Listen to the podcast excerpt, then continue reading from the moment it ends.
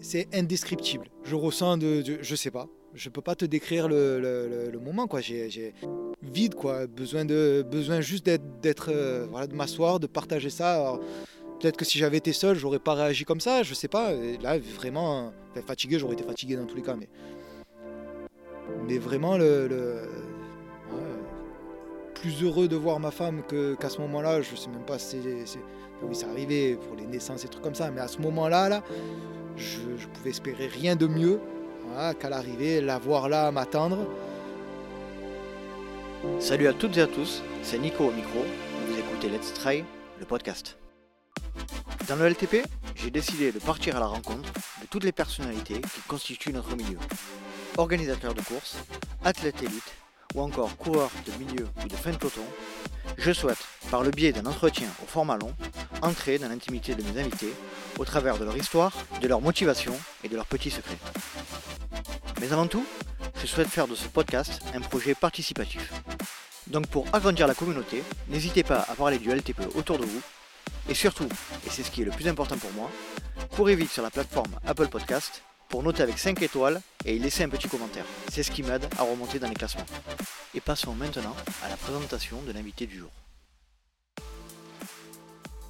Dans cet épisode, je reçois quelqu'un de spécial.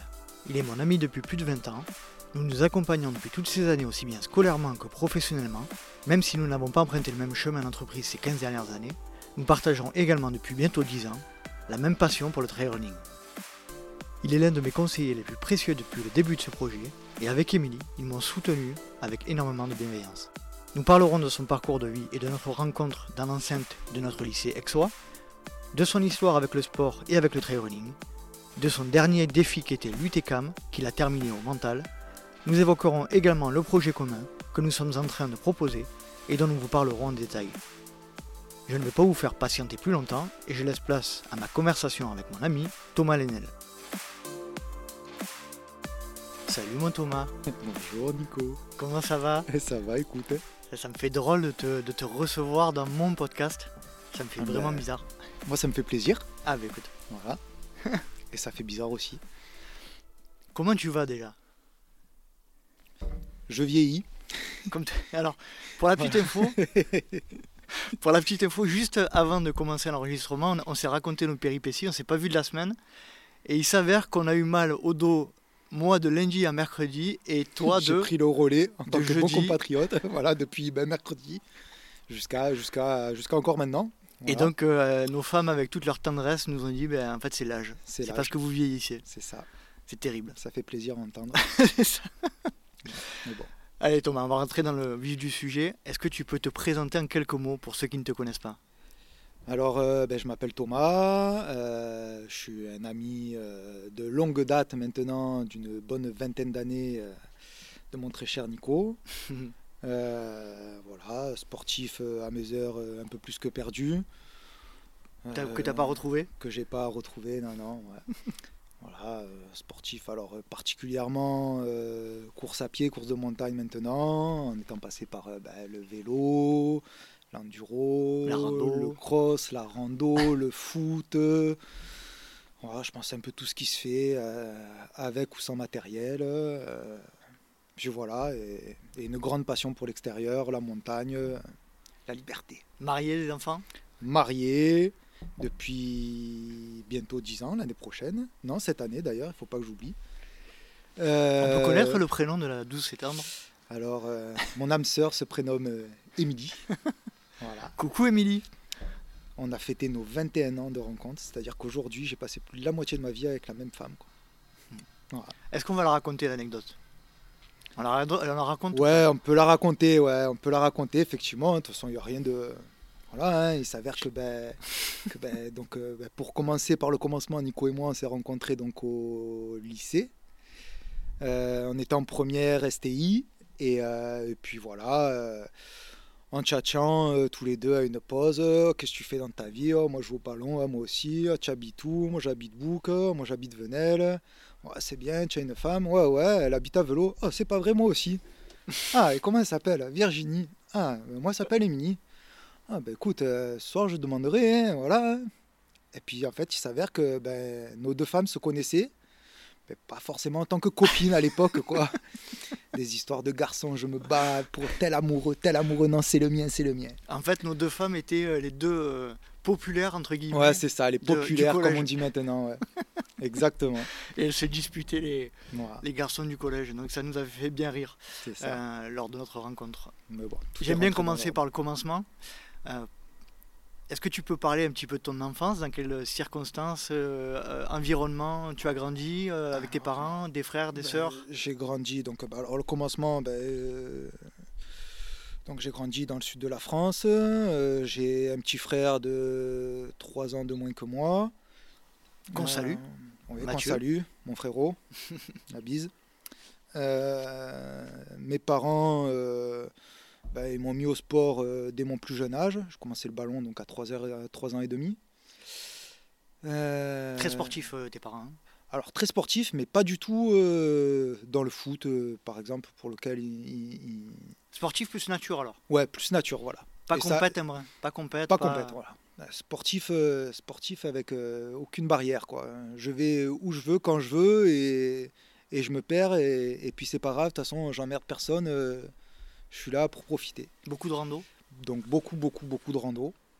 Ça, voilà, je pense que ils m'ont fait ce qui à l'époque était un fardeau pour moi, c'est-à-dire euh, ben, on part en vacances, mais avant de partir en vacances, on part, euh, on part euh, en rando, c'est-à-dire on coupe les vacances en deux, on se fait moitié rando et, et si tout le monde a bien marché, ben, on finira par la plage quoi. Donc les randos, ben, on a fait tous les massifs de France, le Jura. Massif central, les Pyrénées plusieurs fois, euh, la Corse plusieurs fois, donc euh, les GR euh, qu'on connaît tous, euh, voilà, et puis les montagnes de chez nous. À plusieurs, vous À plusieurs, oui, oui, donc des petits, hein, donc avec, avec donc à plusieurs, c'est groupe principalement trois familles, voilà, dont les parents étaient amis, et puis nous enfants, on était amis également, on habitait tous le même lotissement dans mon cher quartier de Touram à Venelle. Euh, et voilà, donc euh, les enfants du même âge. euh, et puis voilà, on était partis. Je pense qu'on a dû démarrer les, les treks de, de, de plusieurs jours à partir de l'âge de peut-être 7-8 ans.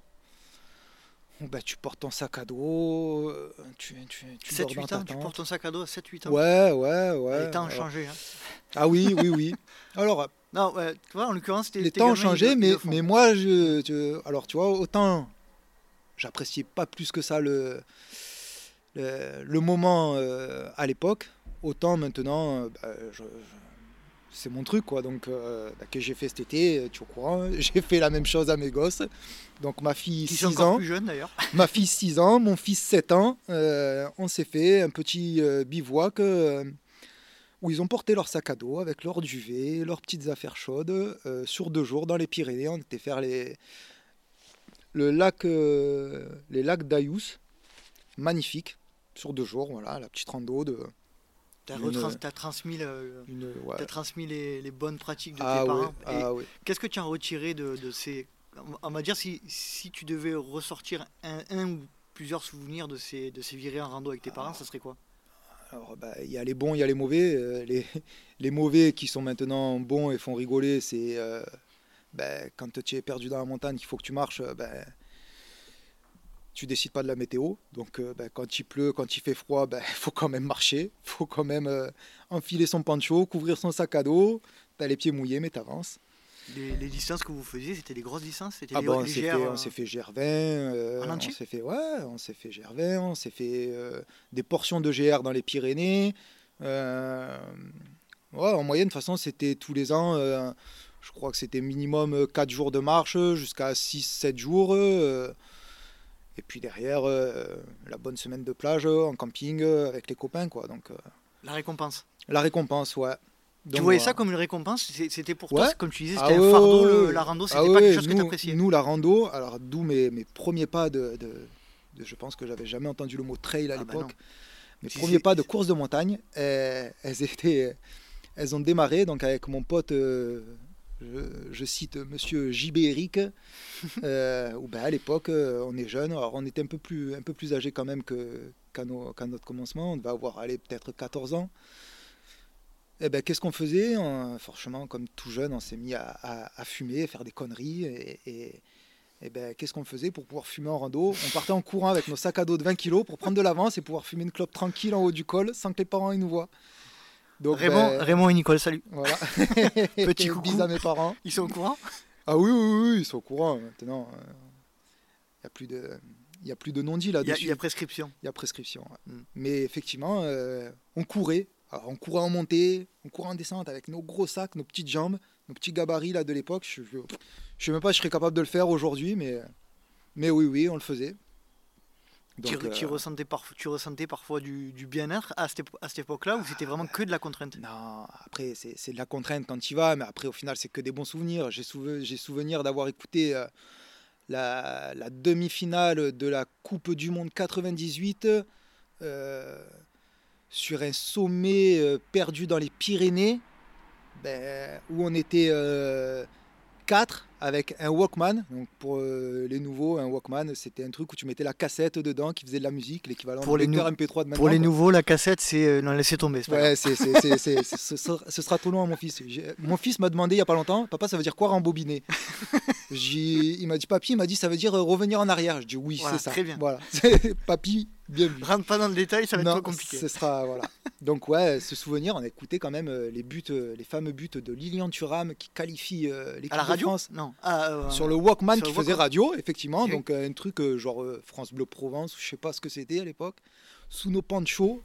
T'as pas, vu, pas vu les buts en live de la Coupe du Monde 98 Je les ai entendus à la radio. Au nom de Dieu. En mode comme si c'était la guerre où tu écoutes les infos. voilà, savoir qu'est-ce qui se passe. Ben, nous, c'était Coupe du Monde. Et par contre, la finale, je l'ai vue au camping dans ah. J'ai vu la finale. Voilà, c'est le vert. Mais la finale, c'était deuxième semaine de vacances. Demi, c'était la, première. La récompense. C'était la récompense. Exactement. Donc, ouais, non, bon, bon souvenir quand même. Et tu, tu disais tout à l'heure que tu avais fait euh, du coup un peu, de, un peu de foot, beaucoup de foot même Ouais, bah, j'ai joué de 3 ans et demi jusqu'à 17 ans au foot. Mhm. Pas de haut niveau. Euh, alors à l'époque, il y avait, je crois qu'on a joué jusqu'en ligue peut-être. Et euh, alors ça n'existe plus, je ne je serais même pas te donner les équivalences maintenant.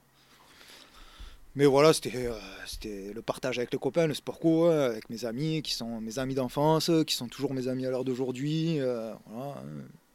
Puis pour la petite euh, deuxième. Euh, je peux la raconter, celle-là Tu la racontes? Vas-y, raconte. moi, il faut savoir que moi aussi, je vais au foot euh, à bouc Thomas était dans le club de Venel.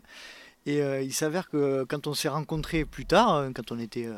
on en parlera un petit peu après, on s'est rendu compte qu'en fait, on avait joué l'un contre l'autre au foot. Et puis, euh, on a un peu honte d'en reparler, euh, même si c'est la vie, c'est comme ça. Mais en fait, pendant ce match-là, en fait, on s'est battu. Enfin, il y a eu des altercations, on va dire. Il n'y a pas une réelle bagarre, mais c'était euh, bon, voilà, c'était un peu tendu.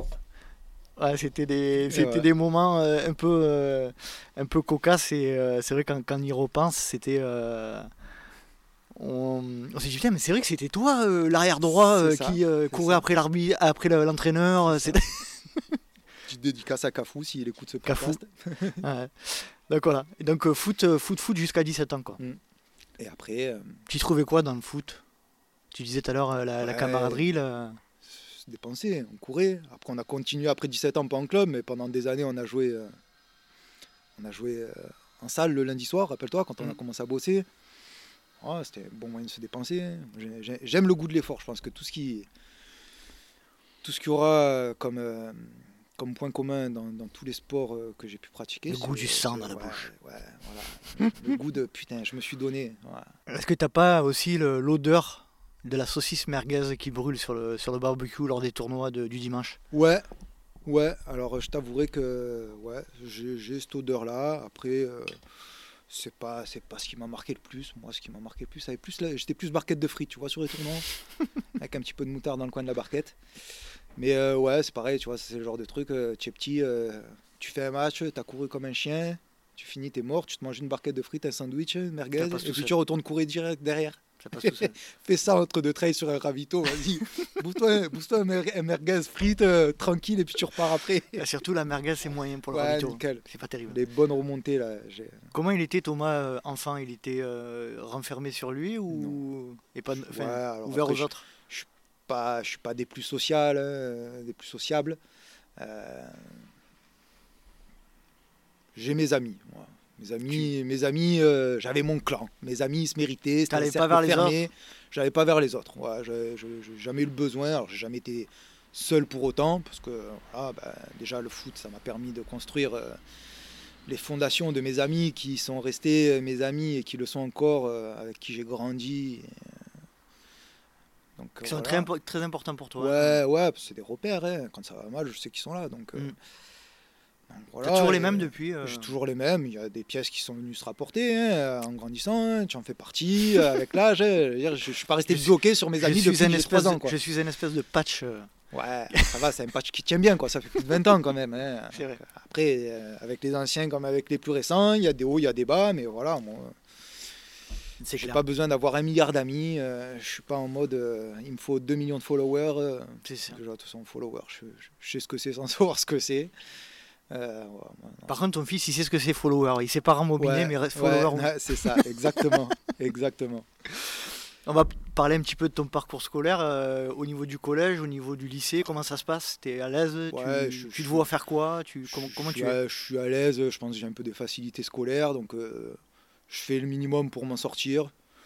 Je suis pas l'excellent élève parce que j'en ai pas spécialement envie, je pense. Et je suis pas, je suis pas le mauvais élève parce que j'ai les bons résultats, mais je suis je suis l'élève un peu facile euh, qui du coup vu que c'est facile fait un peu chier les autres quoi donc euh, je pense un petit peu insolent euh, un petit peu bagarreur ça n'a jamais été dans le drame ça m'a permis de faire mes études jusque là où j'ai eu envie d'aller puis quand j'ai eu envie de dire stop bah, tu étais là, j'ai dit stop, t'as dit stop. on en parlera un peu plus précisément. Voilà, mais non, non.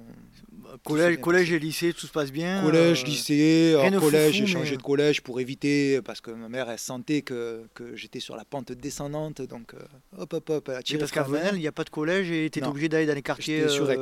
Euh, les collèges un peu, un peu compliqués d'Aix. Bah, sur Aix-en-Provence, à part les collèges du centre, sur lesquels j'ai fini ma scolarité au niveau du collège les premiers collèges sur lesquels desquels dépendait la commune, c'était voilà, la périphérie. C'était pas des mauvais établissements, mais petite nécessité de changer de parcours. De, de, c'est ta mère qui prend conscience au moment où ah elle sent que ça, dérive. sent que je suis sur la ligne et que à tout moment ça peut, ça peut virer du mauvais côté. Donc euh, vas-y stop, tes potes tu les verras en dehors de l'école et euh, tu vas aller faire tes, la fin de ta scolarité euh, dans un petit collège de Bobo Aixois, en plein centre, en plein centre d'Aix, le collège des prêcheurs. Tu te voyais quoi? Tu te voyais faire quoi euh? Tu avais une vision de ce que tu voulais être Pas du tout? Aucune idée. alors là, franchement, euh, je serais incapable de te dire. Même à l'heure d'aujourd'hui, si tu me demanderais, je serais plus calé sur, euh, sur ce que j'aurais voulu faire. Mais alors, je pense qu'à l'époque, au collège, vraiment aucune, aucune espèce d'idée de savoir sur quoi je me dirige. Quoi. Donc, tu es comme moi euh, tu, te, tu te dis, je me lance à corps perdu dans un bac ST électrotechnique au lycée Vauvenargues d'Aix-en-Provence. Exactement. Et puis. Euh, donc, puis... Euh, bah, écoute, voilà, hein, donc ça démarre. donc, seconde, c'était comment ça s'appelait à l'époque? Seconde TSA productique. et puis derrière, première STI, terminale STI.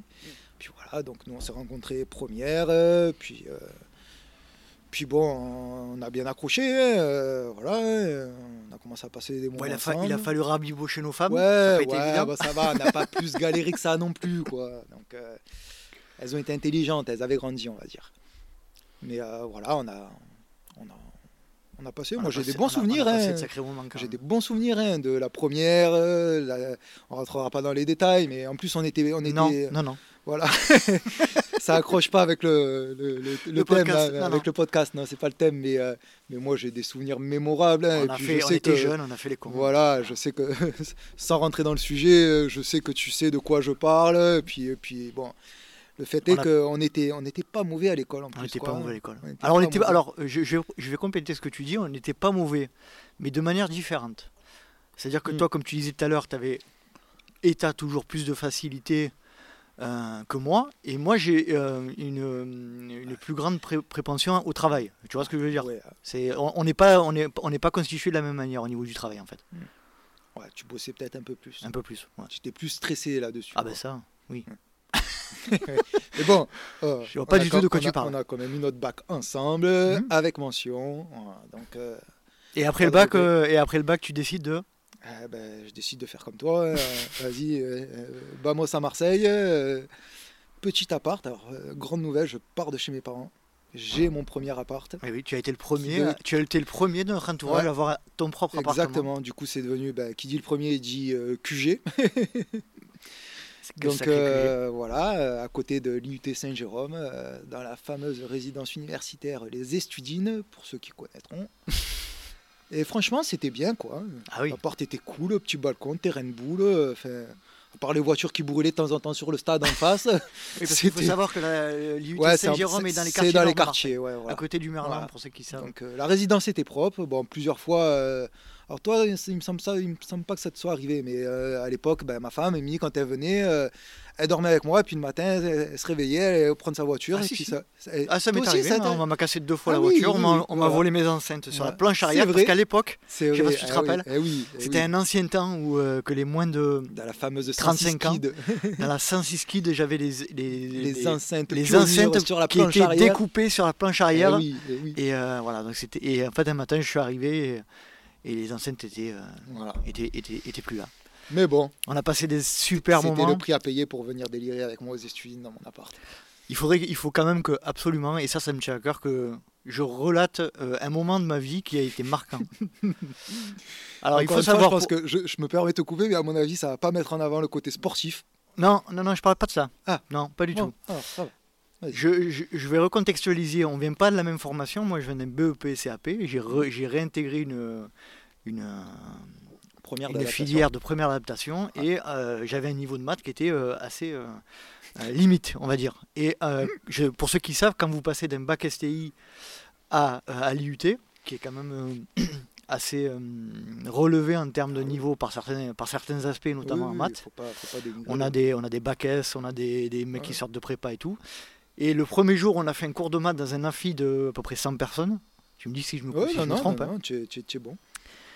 On a commencé à parler d'intégrale euh, en plein milieu du cours. Euh, il faut savoir que je ne savais pas ce que c'était l'intégrale. Et euh, en sortant de ce cours, j'étais absolument déterminé à démissionner, à, à- à partir et à, me, et, à, et à quitter cet endroit de fou parce que je ne me sentais pas du tout à ma place. Et il s'avère que c'est toi qui m'as dit, je me rappellerai toujours, nous on est nuls en maths, mais eux ils seront nuls Euh, à l'oscilloscope. exactement. eh oui, nous on avait ce côté technique quand même. Et, c'est vrai que tu m'as rassuré, tu m'as, tu m'as calmé, et euh, c'est aujourd'hui, je pense que c'est grâce à beaucoup grâce à toi que j'ai réussi à, à obtenir mon diplôme. Et Ça va, on a bossé. hein. Au final, On a si je bossé. dis pas de conneries, je pense que ton diplôme, tu l'as eu avec une meilleure moyenne que moi hein, à la fin. hein, donc, euh, je me rappelle pas. ouais, En tout cas, je peux te dire que ce moment-là, il était, il était charnière.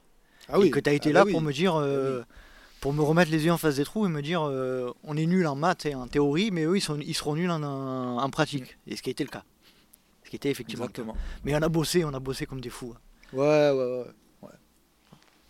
Quand on sort de l'IUT, on est, euh, toi comme moi, raconte un peu, enfin, on parle pas forcément que de moi, mais Ah non, mais. euh, on est, on est approché quoi. Ah bah oui, alors toi le premier. et puis bon, il s'avère que ben, derrière, on s'est retrouvé à taffer, donc c'est- bien parce que on était voix à se suivre pour le coup. euh, donc euh, ça a démarré lycée, fin de lycée, euh, études supérieures, on a notre diplôme ensemble. Et toi tu es rentré, du coup tu as été, été contacté, je crois c'était quoi, au mois de juillet, je crois, un truc comme ça, par, la- donc par, ton ancien employeur, qui a toujours le mien actuellement. Et, puis moi, ben, je t'ai suivi dans la foulée, j'ai été contacté euh, au mois d'août, puis j'ai démarré au mois de septembre, donc on a, on a attaqué à bosser en même temps, dans la même boîte, euh, dans, le, dans le fameux monde des télécoms. euh, et puis, un monde très petit, hein, tu trouves les mêmes têtes qui tournent de boîte en boîte, mais Les plus belles années hein, pour moi. Ouais, ouais, franchement, donc euh, tu démarres à, à taffer avec ton pote, on te file une voiture, un PC, on te dit voilà, ben, tu vas faire des visites là-haut, là-haut, tu pars dans, Dans la les Alpes. Tu imagines, on, on aurait fait ça à l'époque, on courait encore? Enfin, si on, cour- si on courait, à- si on courait à l'époque, euh, On n'aurait pas fait beaucoup de visites. ouais, on n'aurait pas fait beaucoup de visites, quoi. Ah ouais, pour de bon. Ah, c'était, les belles années. C'était les belles années quand même. On a profité. ouais. Ah ouais, ouais, ouais. moi j'ai pas de regrets là-dessus. Non, c'est clair. Et euh, du coup, comment ça se passe derrière euh, de ton côté euh, Ah bah, derrière, moi, moi bien, bien sur le terrain, bien dans ma boîte, euh, pas carriériste pour un sou. J'ai confiance en moi, je sais que je fais du bon taf, donc euh, bah, je vais profiter, je vais profiter de la boîte, je vais profiter de, de- du terrain, d'apprendre des choses, et puis travailler dehors, ça me plaît, quoi. Mhm. Donc toi, un peu, un peu plus en, en retrait là-dessus, tu as choisi le chemin euh, des bureaux beaucoup plus, euh, de manière plus précoce que, que, que moi. Et puis, ben, toi, tu, as changé de boîte euh, deux, trois fois, euh, là où moi, je suis toujours resté dans la même, ça fait maintenant 16 ans. 16 Mhm. ans, ouais, 16 ans. Voilà, mais bon, pff, après, euh, rien de particulier. hein. Là, j'ai- j'ai- je me suis rangé également hein, maintenant. hein. Je, je- je- Non, mais je t'es suis bien En tant que euh. bon encadrant maintenant, euh, Voilà. mon petit poste de chef de projet au bureau, euh, dans les télécoms. euh, voilà. Et ça va avec l'âge, ça va avec la vie de famille. Et puis, euh, puis voilà, c'est c'est pas de regret, j'ai bien profité Bien avant, je sûr. pense. Sûr. J'aimerais qu'on évoque un sujet qui est hyper important parce que euh, pour vous, pour toi, pour Émilie, pour la famille, l'importance du sport dans votre famille. Si tu peux un peu recontextualiser l'historique Déjà, de- il faut savoir que, que, que ma femme est une ancienne sportive de haut niveau quand même. Elle a aidé le fameux club de Venelle Provence PA, PAVVB, Venelle Pays d'Aix Volleyball. Donc euh, anciennement club de Venelle, c'est juste Aix qui s'est greffé parce qu'ils étaient bons. Euh, donc elle a fait partie de l'équipe qui a, qui a à l'époque fait monter l'équipe féminine de volley euh, en Pro A. Donc euh, ce- le club est toujours en pro à l'heure actuelle. Donc euh, ma femme a joué pendant deux ans, je crois, en pro. Puis après, elle a changé de club et puis elle a rejoué. elle a soi-disant fait son jubilé. Alors elle est rigolote parce qu'elle a fait son jubilé il y a peut-être 4 ans. Ouais. C'est le jubilé qui dure. C'est le jubilé, mais euh, c'était, je crois, c'était la première mi-temps. Elle a pas fait, la- elle est encore en- Elle attend la deuxième mi-temps parce qu'entre temps, du coup, elle a quand même rejoué. Et puis là, elle vient de m'annoncer là récemment, là, euh, pe- petite première. euh, Qu'est-ce que tu en dis? Ça te dérangerait si je reprenais le volet l'année prochaine?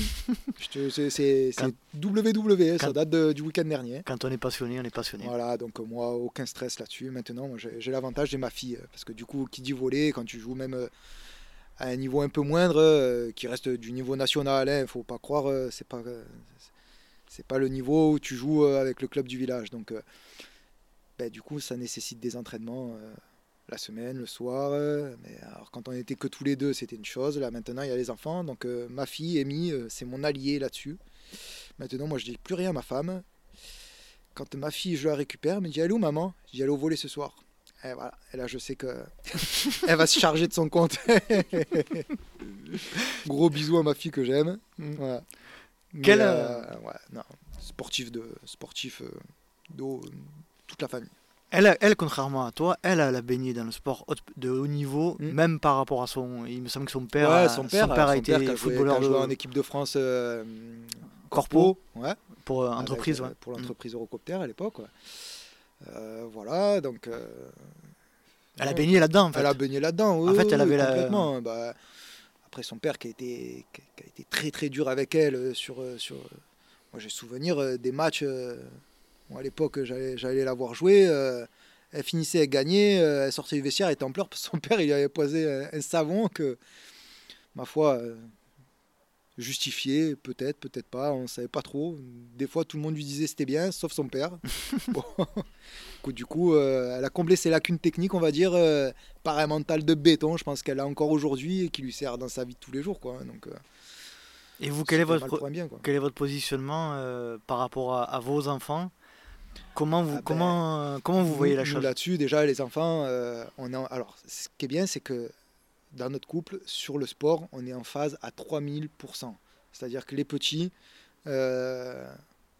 la base, c'était qu'il fallait qu'ils fassent du sport. Qu'ils aiment, qu'ils aiment pas. De toute façon, quand on te fait faire quelque chose par obligation quand tu es petit, faut se laisser le temps d'apprécier la chose. Donc, euh, on les a un peu poussés au début. Et la deuxième, euh, la deuxième chose, c'était qu'on voulait absolument qu'ils fassent un sport co, tous les deux. Dans la mesure où euh, bah, comme moi, on a, on a récupéré, enfin, on s'est fait nos premiers amis et qui le sont encore aujourd'hui, grâce au sport co. Donc, Ouais, Vous avez un peu le même parcours là-dessus. Ouais, ouais, ah oui, oui, oui. Émilie a beaucoup de beaucoup de, de- bah, Émilie, c'est moi euh, en fille, quoi, en fait. Hein, euh, c'est, Mhm. elle, a, elle a ses poulettes, comme elle aime bien les appeler, euh, qui sont ses copines du volet de l'époque, euh, comme moi, comme moi j'ai, mes, j'ai, j'ai mes amis de Venelle, quoi. Mhm. C'est, c'est- on est les mêmes là-dessus. hein. Et puis sans regret, quoi. C'est- C'est c'est des relations qui durent. Et puis on a tellement partagé des beaux moments dans le, dans le collectif sportif. euh, bon, elle a un bien plus haut niveau avec ses copines quand elles étaient jeunes. Elles ont fini plusieurs fois championnes de France, de leur catégorie. De, c'est- des moments qui sont qui s'oublient pas. Donc euh, on voulait absolument que nos enfants puissent connaître ça. Donc euh, du coup, on a mis euh, ben, ma fille comme maman au volet. Et on l'a inscrite également au judo. Parce qu'on trouvait que c'était bien. En fait, c'était le premier sport qu'elle a pu faire qui était à 3 ans, je crois. Elle a commencé, 3 ans et demi. C'était le sport le plus. où on pouvait inscrire le seul sport où on pouvait inscrire les enfants aussi jeunes. Derrière le volet. Et, euh, et mon fils, euh, on l'a mis au rugby. Donc, euh, il avait 5 ans et demi. En moins de 6. Et puis, euh, bah, les pleurs au premier entraînement. Et maintenant, bah, c'est les copains, c'est les copains du rugby, les, tournois, la fierté de gagner. Voilà, donc c'est, Ils commencent à apprécier le, le produit qu'on leur vendait au- en les mettant, en les mettant dans, ce, dans, ce, dans ce monde de sport. Quoi. Ben, moi, je c'est compléter un peu. Moi, c'est moi, c'est pareil. C'est des moments. J'en ai parlé dans, dans certains épisodes, mais c'est ces moments où tu fais des tournois, où tu te retrouves euh, en Corse ou euh, ou dans diverses villes euh, dans le sud de la France et que tu es avec tes potes, avec les parents de tes potes. C'est, ça n'a pas de prix. Bah non. Ça n'a pas de ah prix. non, ah non. Nous, les tournois, les tournois encore ce tournoi de Frontignan, c'était un de nos tournois préférés quand on était jeunes. Et ouais, c'est des bons souvenirs. C'est, loin maintenant, mais c'est des bons souvenirs. Ça, quand- Vous n'avez pas, vous avez pas peur de euh, comment vous, alors, je vais essayer de, de- de- de poser la question différemment, mais comment euh, vous pensez faire pour euh, inculquer à vos enfants l'envie de bien faire sans pour autant tomber dans l'excès? Je- Est-ce que tu, tu- tu vois la question comment Ouais, que, que je oui. veux dire? Euh, je veux dire, dans le sens, euh, les, les amener à quand même à se donner, à donner le maximum. euh, je- sans, sans- sans pour autant, euh, sans pour autant les, leur mettre trop de pression. Voilà, c'est pas évident ça. ouais, ben, c'est pas évident parce que genre, Émilie, elle a tendance, alors moins maintenant, mais elle avait tendance à me reprocher d'être trop dur, par exemple avec mon fils. Elle me disait, j'ai l'impression de voir mon père avec moi quand, quand j'étais au volet, quoi. Donc Pourtant, toi, t'as pas été élevé comme ça du tout. non, alors pas, pas du tout. Pas du tout, parce que, parce que non, mes parents, alors ma mère plus que mon père, mais ma mère euh, me suivait énormément euh, sur les tournois de foot, enfin, elle m'a suivi sur tous les tournois même d'ailleurs, mais pas du tout de pression. Euh, moi, c'est juste le, le, le fait de faire quelque chose, faut le faire, euh, faut le faire de manière entière. Si tu, si tu vas pour la figuration, je pense qu'il n'y a pas d'intérêt. Pas forcément pour gagner, mais bien le faire. Non, voilà, bien le faire, bien le faire et, et profiter. euh, voilà, c'est- c'est-à-dire que je te prends les, je vais te prendre l'exemple de ma fille, aller sur un tournoi de judo, tu rentres sur le tatami euh, pour pas essayer de faire tomber l'adversaire, ben ne rentre pas sur le tatami. Mhm. Tu vas sur un terrain de rugby euh, pour regarder euh, les, les autres jouer sur le terrain d'à côté. Non, tu es là pour jouer avec ton équipe. Donc tu as un truc à faire, fais-le correctement. Et puis je pense que c'est quelque chose d'important, même pour l'avenir. Ça apprend, ça apprend que Et tu es du genre je te coupe, mais tu es du genre euh, si ton fils ou ta fille a fait une mauvaise euh, rencontre ou partie, à, les À lui engueuler, dire. à lui dire, À lui et- dire. mais à les à engueuler. les ou- engueuler, non. Non. Après, c'est là où justement, peut-être que peut-être qu'on a Émilie, alors ma mère, n'en parlons pas, parce que ma mère, il faut surtout pas blesser son petit homme. mais, euh, Les petits enfants, c'est comme ça. hein. Faut pas les toucher. ouais, ma femme, elle avait tendance à me dire, tu es un peu dur, alors que Mm. pff, moi, je supporte pas. Voilà, quand euh, mon fils, il a tendance à être dans la lune, donc euh, c'est Mhm. c'est lui que j'ai suivi le plus parce que c'est lui qui a fait le plus de compétition. Mais quand tu le vois sur un terrain de rugby pendant une phase de jeu où d'un coup il, il compte les, grains, les, les, les, les d'herbe par terre, euh, tu, tu, Non, mais obligé de lui dire à un moment donné, tu es Ah là, il faut que tu sois là. Quoi. Si c'est- t'as pas envie d'être là, tu viens pas. c'est toi en il tant dort que- le samedi matin, il a autre chose à C'est toi en tant que parent de lui Voilà. dire quand on fait les choses, on les fait euh, entièrement. On les fait entièrement. Mm. Tu peux être mauvais, mais Mm. si tu es mauvais en ayant donné ton maximum, Absolument. D'ailleurs, c'est un, peu le- rien, c'est un peu le discours qu'on tient à nos, à nos Ah, propres enfants ah, par rapport à l'école. hein. mais complètement. Moi, je dis toujours à, ma fille Jade, euh, On te demande pas d'être Einstein, d'aller Voilà. travailler à la NASA. Si tu fais ton maximum, je Absolument. t'ai donné les moyens de réussir. euh, je pense que tu es bien placé en plus toi là-dessus. hein. Je pense que tu t'es donné les moyens de- de- d'en être là où tu es. hein. Donc, Mhm. euh, voilà, juste envie de, de faire les choses, les faire bien. J'aimerais qu'on parle un petit peu de euh, tes premiers pas. Alors, de sport, tu nous en as parlé. Beaucoup de rando, Ouais. euh, beaucoup, de, beaucoup de foot, beaucoup de sport finalement. Ouais, T'as fait, d'autres- fait autre chose que ça? Ouais, j'ai fait alors ben après après le foot, j'ai Donc euh, la petite fierté quand, ben, quand on a commencé à bosser, du coup que j'ai eu, j'ai, j'ai eu mes payes et que je vivais encore chez mes parents, ou en tout cas même si j'étais en appart, c'est eux qui me payaient l'appart, donc j'avais, j'avais un, un paquet d'argent de poche au final. quoi. J'ai fait ce que mes parents m'ont toujours interdit, je me suis acheté une moto. Donc je me suis mis au motocross.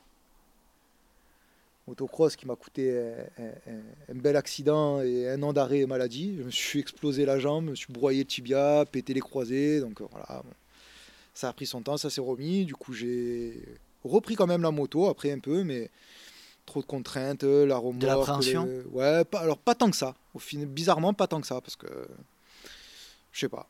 Pourtant, la maladie c'était long. hein. Mhm. À la fin, voilà, j'étais en mode euh, pas bien quoi. Bref, mais euh, je sais, j'en ai eu marre de la moto. repris, mais, mais sans Ouais, conviction. ça- et- ça- ouais, sans grande conviction. Si, j'ai quand même repris. Et puis à l'époque, avec euh, Yo-Yo, un de mes amis d'enfance, euh, je me suis quand même refait le bassin à, à- à vélo, là, dans le terrain sauvage. Donc bon. Marre de la moto, j'ai vendu la moto. Bon, j'ai pas fait mieux, je me suis mis au vélo de descente. Donc en fait, c'est comme de la moto, mais Sauf qu'il n'y a pas de moteur. sauf qu'il n'y a pas de moteur. Il a contourné le. J'ai contourné le, le- voilà, le- en fait, ça me gonflait l'entretien, les trucs comme ça. la- le vélo, tu le mets Et dans la l'essence, voiture. ça coûte cher. Ouais, l'essence, ça coûte cher. Ouais. Alors que là, il y a- ouais, Ouais, là, bah, le vélo il coûte cher, mais bon, après derrière, t'as besoin faut, de rien quoi. faut payer un peu les remontées mécaniques pour ouais, monter. mais bon. Donc voilà, je me suis mis à ça euh, pendant un bon moment, ça a duré quand même. hein. Un bon moment. Euh, Tu es quelqu'un qui aime beaucoup les sports extrêmes. ouais, il faut, il faut que ouais. tu- que en parles de ça quand même parce que bah, moi, il faut que tu nous racontes un peu aussi Alors, euh, tes péripéties en snowboard. J'ai- plus, j'ai plus la même, euh, la même volonté de m'envoyer en l'air comme je le faisais avant. j'ai- vieilli là-dessus. Alors les accidents, Ah ils oui, sont peut-être là. Ouais. À Comme on disait, on a plus de démarré 35 l'épisode en disant qu'on avait mal au dos. hein, donc, mais, mais oui, j'ai toujours aimé, j'ai toujours aimé le, le, le- le- le côté extrême. Quoi. hein. Petit, j'ai fait Pourquoi pas mal de roller. Je sais pas, je pense que c'est quelque chose, c'est de l'adrénaline. quoi. Quand tu as goûté une fois, tu sais ce que ça procure. euh, Bah, tu dis putain, c'est tant que tu te fais pas mal derrière, euh, puis tu vois que ça dure, euh, et puis que tu arrives à, repro- à, te reprocurer les mêmes sensations, et puis de plus en plus intense, c'est, c'est trop bon, quoi. En surf, euh, en Ça n'a rien à voir avec tes parents. Ah non, bah non, parce que du coup, mes parents, ils étaient pas un brin casse-cou comme ça, quoi. hein. Alors, hormis mon père qui était motard, euh, pas de sport extrême, Tu sais quoi. même pas d'où ça t'est venu ce, non, ce goût je sais pour ça. pas, je te dis, j'ai commencé, donc c'était ben, le roller quand j'étais petit. Même en roller, je faisais des trucs un peu, un peu, un peu farfelus quand même. hein. Quand tu commences à mettre la, tête en bas euh, sur certaines figures, bon, ben, du coup, euh, t'as les frissons. Quoi. Donc, euh, motocross, pareil, tu commences à faire des sauts de 15, 20, 25 mètres, 30 mètres de long, forcément, tu te sens voler. Snowboard, pareil. Bon, faut savoir qu'en snowboard, euh, parce que du coup, on va voir le côté un peu noir, mais snowboard, je me suis quand même euh, euh, fracturé trois vertèbres et tassé deux disques en ayant sauté une petite barre rocheuse, parce que je suis tombé sur, du, sur, sur- une plaque, de, sur une plaque qui, qui m'a fait glisser. Je me suis démonté. Je pense que toute la station m'a entendu crier ce jour-là. Donc ça m'a coûté corsé six mois, et puis j'ai redoublé ma troisième à l'époque. On a parlé motocross, le- la jambe. Avant ça, il y a eu en luge. Ouais, en luge. Je sais même pas si tu sais ça. En luge, je me suis fait un traumatisme crânien en luge. Ouais, je crois que tu m'en avais parlé. Ouais. On s'est dit on va faire une bosse en bas de la piste de luge, mais la piste de luge aux ors elle était pas assez grande, donc on s'est dit on va monter, on va faire une piste de luge, on va la démarrer en hors piste. et puis on est parti d'en haut, puis d'en haut, puis encore plus haut. Et puis jusqu'au moment, j'étais derrière le frère de mon pote JB. Et puis écoute, on a pris la bosse. Lui, la luge est retombée direct dans les filets. Lui, il était devant, il est resté dans la luge. Moi, je suis passé par-dessus lui, j'ai tapé la tête dans l'école de ski. Bam. Je me suis réveillé, je me suis dit, oh, je suis dans un bar. C'est tout ce que je me rappelle. Traumatisme crânien. Ouais, l'adrénaline, voilà, les sports, euh, les sports extrêmes. Le vélo derrière. euh. Aujourd'hui, ça t'est. Ben, aujourd'hui, aujourd'hui, euh, tu apprends le risque différemment parce que ben, voilà, tu, tu récupères plus pareil. hein. C'est, ça m'est passé. Alors, ça m'est passé sincèrement. Il y a un peu du, de l'arrivée des enfants et arriver la trentaine. Mhm. Pour moi, je t'en parle, j'ai l'impression que j'avais 30 ans hier. Non, Oui, mais pour, final, j'ai pour quelle 37 ans, raison quoi. Pourquoi l'arrivée de la trentaine, ça t'a. Ben, je sais pas, parce que c'est, lié avec l'arrivée des enfants, peut-être, je sais pas. euh, bah, c'est bon, maintenant. tu fais saurais pas déterminer te- quelle Ouais, est la non, raison, quoi, en fait. Non. Ou les enfants, puis, ou, l'âge, quoi. il y a tout quoi. Après 30 ans, ben, j'ai des enfants, je suis papa, je suis marié, euh, je viens d'acheter une maison avec ma femme, j'ai un crédit, enfin, je- tu peux plus faire n'importe quoi. Donc euh, ben, le Thomas qui réfléchissait pas trop, qui était un peu foufou, ben, il a peut-être un peu remis les pieds sur terre et il s'est Mhm. dit ouais, on va lever le pied quoi. Tu regrettes pas tout ça? Ah, pas du tout. Je pense que j'ai profité euh, à fond. euh, J'ai Ah, fait ce qu'il y avait à faire avant, quoi. hein, donc, euh, zéro regret. hein. Non, non. Aucun regret. Puis en plus, tu as pu partager avec ton frérot euh, Ah beaucoup- oui, pas mal oui, de dessins de DH qui en faisait aussi ouais, euh, ouais, lui, j'ai de son avec côté. mon frère. Bah, on a partagé les accidents, même en vélo aussi ensemble. hein. En fouillant bien, je dois avoir une GoPro où bah, il se prend le vent en l'air, une rafale qui couche mon frère en plein air. Je sais qu'il va tomber. Du coup, il tombe. Moi, je jette le vélo en l'air. Alors, je parle ça sur, en plus sur un big air à, à Orsières. euh, grosse, grosse bosse. Moi, je me relève avec le coup d'un sang. Lui, il a le plateau tibia explosé. Pff, voilà, c'est. Des, be- c'est- des c'est- beaux souvenirs. c'est des beaux souvenirs quand tu en parles après, quand tu es là pour en parler, c'est que c'est bien. hein. Voilà, hein. ça aurait pu s'arrêter direct hein. avec le snow. euh, je me suis cassé les vertèbres, j'avais des petits morceaux à 1 mm de la moelle épinière. Hein. Tu m'aurais connu peut-être en fauteuil roulant si ça oui. se trouve à l'époque. Tu, tu te calmes, Ouais, mais malgré tout, euh, on a- c'est sou- souvent une discussion qu'on a, euh, euh, toi et moi. euh, on a commencé tous les deux à courir à peu près au même moment, mais en fait, on sait plus trop qui a commencé en premier. Ouais, Mais il me semble qu'effectivement, toi, Mm. t'a- t'avais commencé. moi, moi, je suis sûr. ouais, non, mais en plus, je t'avais dit que tu m'avais dit Ah bon Je suis sûr que la première fois que je t'ai dit. Alors, moi, il faut savoir que, à la base, hein, si on parle de course à pied pure, c'est quand même important de le dire ça.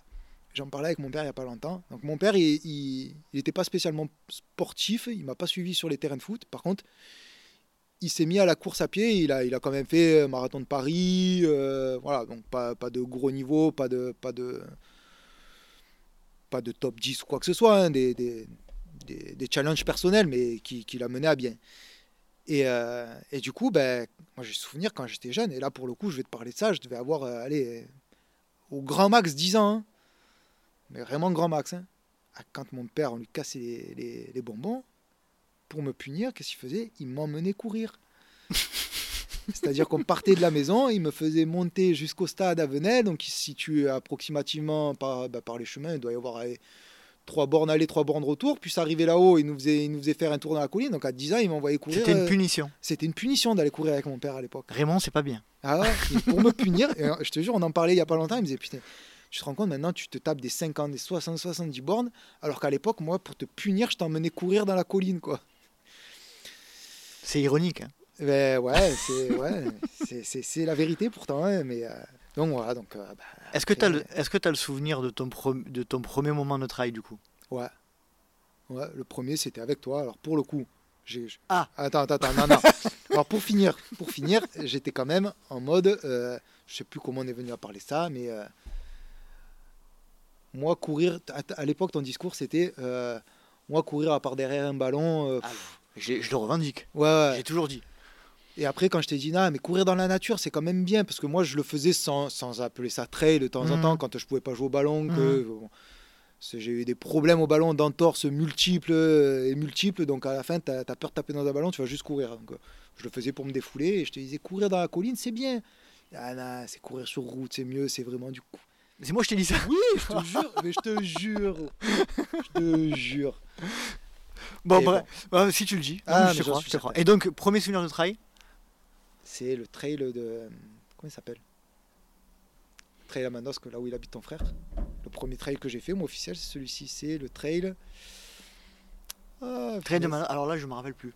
En 2000, c'est là, je, je revenais de Los Angeles. Je me rappelle plus. Un 26 bornes, 1000, 1400 de dénivelé. Et alors? Et alors, ben, et alors euh, le trail, euh, je l'ai fini parce que j'étais préparé nickel. Et là, et là j'ai connu les crampes, donc la douleur et, euh, et le mal de ventre derrière pendant une semaine, je crois, après le trail. Je me rappelle que j'avais eu mal au ventre, comme si mon corps il me disait Mais qu'est-ce que tu m'as fait quoi? Ah ouais, ça avait duré tout, bien 3-4 jours en disant Putain, pourquoi tu me fais ça? Pourquoi? Et du coup, malgré ça, tu, tu avais, chopé, tu, as- tu avais attrapé le virus? Ben, comme je te dis, moi j'aime j'aime me, me dire j'ai fait un truc, euh, ça a été dur, mais je l'ai fait. Donc, euh, Dans quelle mesure ça te rappelait euh, tes sorties d'enfance? Il y avait un bah, lien? c'est- ah bah, c'est la montagne. Moi je me revoyais courir, courir dans la montagne. Alors, pour tout te dire, les, démarres, les, les- les- les départs de course, euh, comme les arrivées, c'est- c'est- tu, sens, tu sens la course euh, à proprement parler, le dossard, le ci, le là. Donc, ça, je connaissais pas. Après, après une fois que tu es en montagne, ben, quand tu cours, tu cours dans la montagne, tu cours en montée, tu cours en descente. Là, oui, là, Là, voilà, hormis euh, mon sac à dos de, de 15, de 15 kilos qui s'est transformé en, en petit, euh, un petit sac avec sa poche à eau, euh, C'était la même logique en fait. c'était la même chose quoi. Sauf que j'avais des baskets aux pieds et plus des chaussures de rando. euh, voilà, c'était- c'est c'est- c'est bon délire et puis le goût de l'effort quoi. Tu- tu- Bon, ça me plaît ça. hein.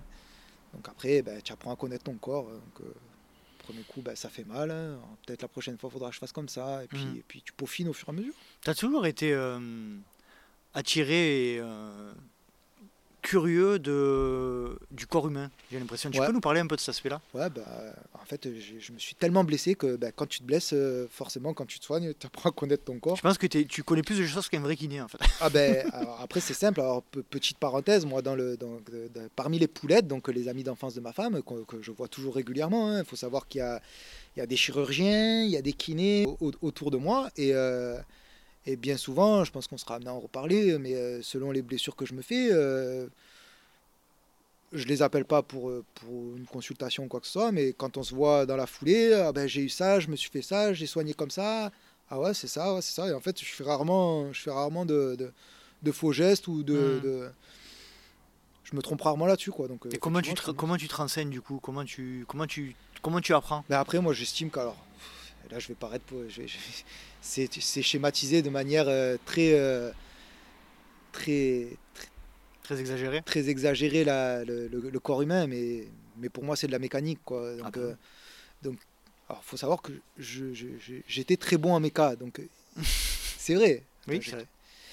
Mais euh, ben, quand, quand tu saignes, c'est que tu as une plaie. Une plaie, euh, si tu mets du chaud, ça dilate. Donc euh, ben, tu mets du froid, ça resserre. Euh, Un hématome, c'est une plaie. Tu vas arrêter que ça saigne, tu vas arrêter que ça enfle.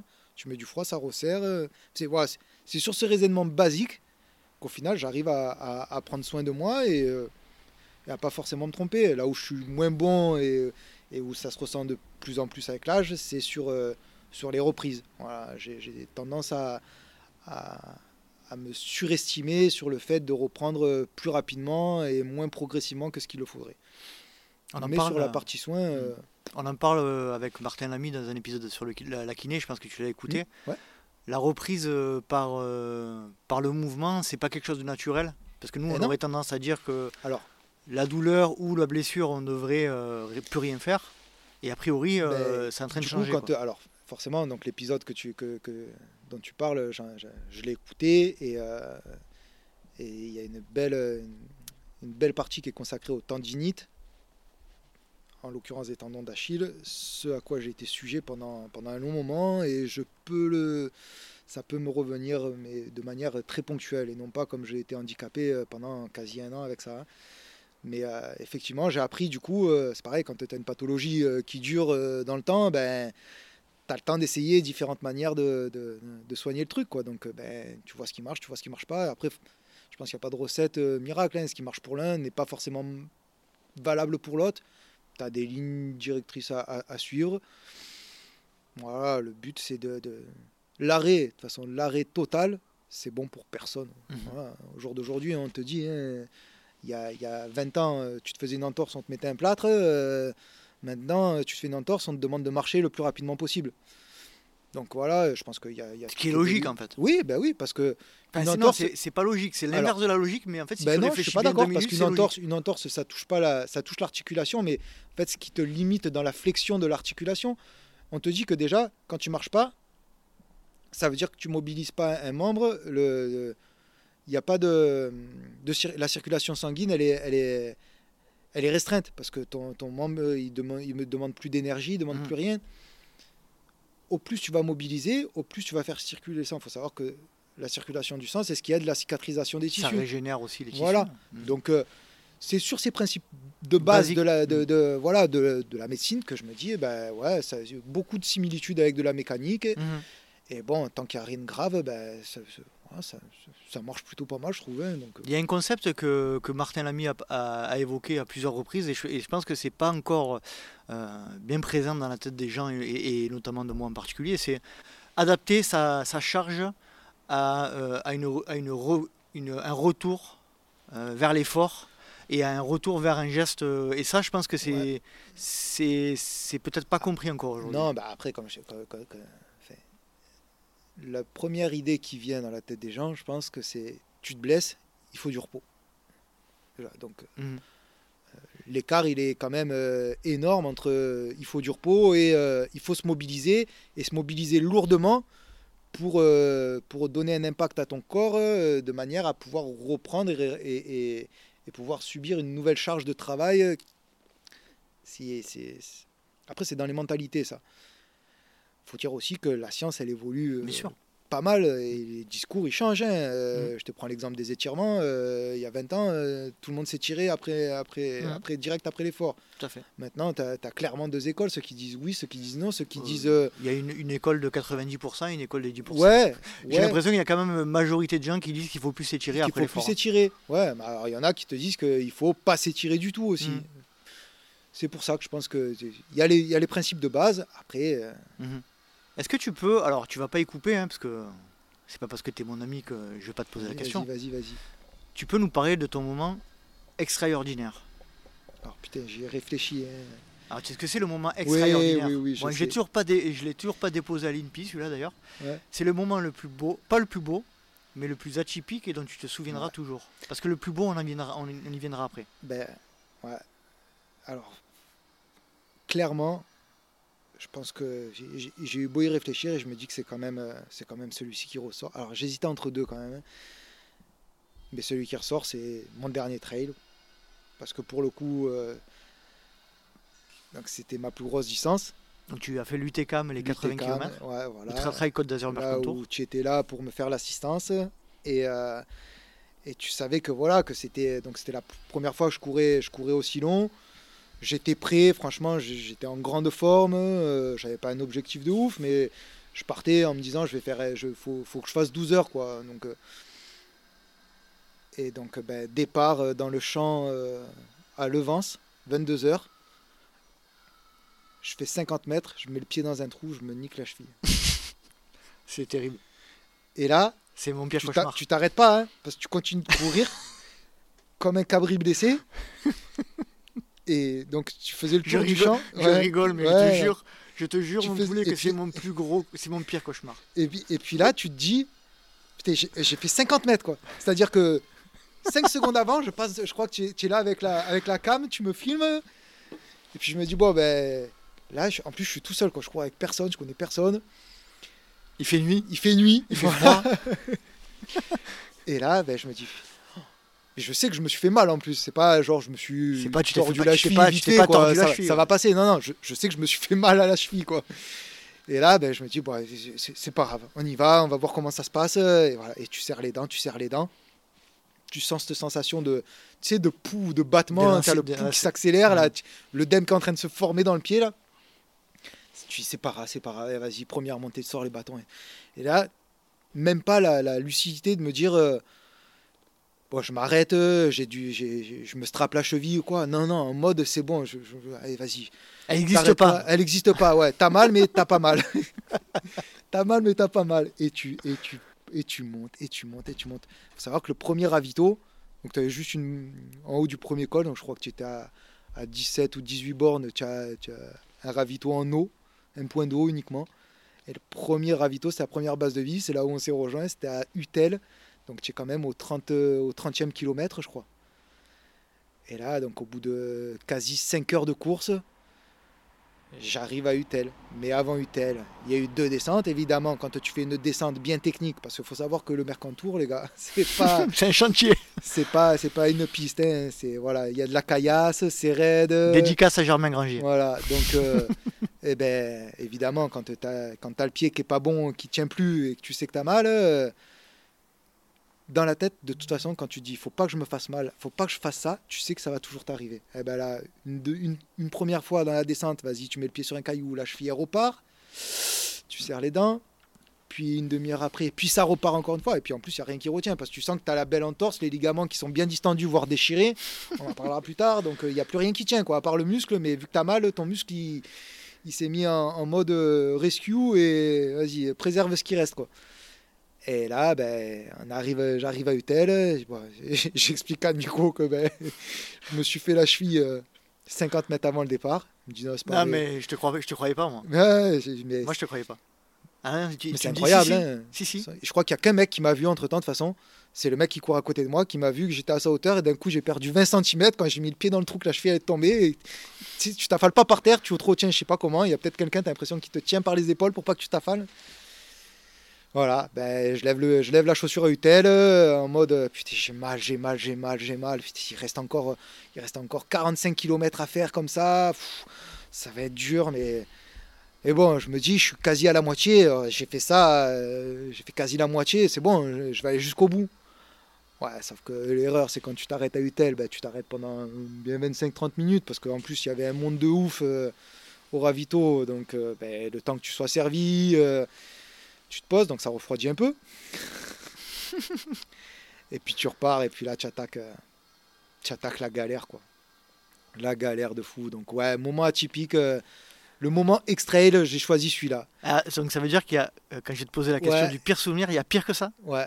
Ah, oui, ouais. d'accord. Donc Ben, tu vas nous en parler En après. fait, celui-là, il, il était extrait parce que c'est c'est tellement, c'est tellement con, j'ai envie de dire. Quoi. Tu, tu- tu- c'est ta course de l'année. Quoi. Quand tu fais des courses de 80, bon, à, mon, à mon petit niveau, je me fixe pas.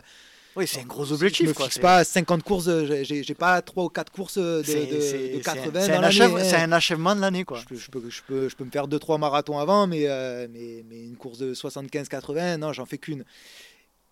Et je l'attendais, quoi. Putain, que ça. En plus, elle avait été repoussée avec le Covid. C'était une des seules courses qui était maintenue. Au final, c'est une des seules courses qui a pu se faire l'année dernière. Mm. Elle était prévue fin juillet. Alors oui, il faut savoir que elle était prévue début juillet. Début juillet, je sais même pas si j'aurais pu la faire, parce que je m'étais fait une entorse le 16, le 16 mars, le jour du confinement. Je m'étais fait une entorse avec une fracture de la malléole interne au pied gauche. J'ai récupéré, j'ai recommencé à courir trois semaines avant la date initiale de l'UTCAM. Donc ça aurait été compliqué de manquer là-dedans. Bon, coup de chance, ça a été reporté début septembre. Le Covid, a bien- le. Covid pour une Ouais. fois, a servi à quelque Il a chose. bien fait ses choses. Et comme quoi, j'ai bien fait ma rééduque parce que du coup, mon pied gauche, c'est pas celui que j'ai blessé à l'UT- à l'UTCAM. Mais par contre, il m'a soutenu pendant toute la course. Et il a tenu. et il a tenu nickel. Voilà, mais du coup, ouais, tu, tu as un objectif comme ça et tu fais 50 mètres. 50 mètres, en plus, j'ai fait 50, mais j'exagère pas, quoi. 50 mètres. Tu as 80 bornes à faire, tu, tu fais 50 mètres, tu te blesses, quoi. Je suis fier d'être allé au bout, voilà. T'ai suivi moi pendant ce UTCAM. Ouais. euh, alors je l'ai pas, je l'ai pas, je l'ai pas euh, couru, mais encore c'est apparemment. Parce que ça se partage. et Ah oui, ça on a partagé un sacré moment. J'avais jamais accompagné euh, qui que ce soit, bon, en l'occurrence euh, euh, mon ami là-dessus. euh, c'est c'est une vraie aventure aussi. hein. C'est une vraie aventure. euh, euh, C'était un beau moment et en plus euh, sur un trail euh, vraiment particulier, euh, euh, exceptionnellement beau. Euh, T'accompagner sur des, des endroits euh, avec des vues à 360 sur le Mercantour. mais c'est comme le- on le disait avec Germain Granger, c'est un chantier quoi. Ah le oui, Mercantour, oui, oui, c'est pas les Alpes. Ah non, Enfin, alors, Ah non, non, non, fait, c'est pas les Alpes. Non, non, c'est clairement pas les Alpes. Si, c'est les Alpes en fait. Mais Oui, c'est les Alpes, mais, mais c'est pas les Alpes, c'est pas l'Isère, c'est pas, c'est pas la Savoie. Ça se rapprocherait plus de. de... Serre Chevalier quoi. Ouais, Et encore. ouais, et encore, et encore. Franchement, c'est quand même bien plus rocailleux, je trouve. C'est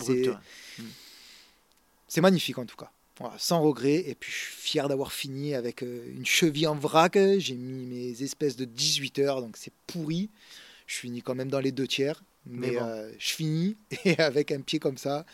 Ou par contre, quand j'ai levé ma chaussure, euh, quand j'ai levé ma chaussette à l'arrivée, c'était pas beau Voilà, clair. C'était pas beau, c'était bleu, c'était enflé. faut savoir que je, je, je souffre toujours, donc euh, j'ai- consulté, euh, je t'avais pas dit, hein, j'ai donc j'ai fait le point la semaine dernière encore avec euh, ma copine chirurgienne. effectivement, ben, je, je pense que j'ai un bel odème osseux, donc je me suis laissé jusqu'à la fin du mois, et puis fin du mois, si j'ai encore des douleurs quand je cours, euh, j'irai faire un IRM, mais je pense qu'il y, a des- y y a petites micro-fissures, euh, je dois avoir un bel œdème sur la Mhm. malléole interne, quoi, voilà. Le dème osseux, c'est terrible. hein, ouais, pour que quoi. simplifier, c'est un bleu bleu sur l'os ou dans l'os. Ouais. Moi, je l'ai eu une fois euh, suite à un match de foot. C'est euh, terrible à résorber.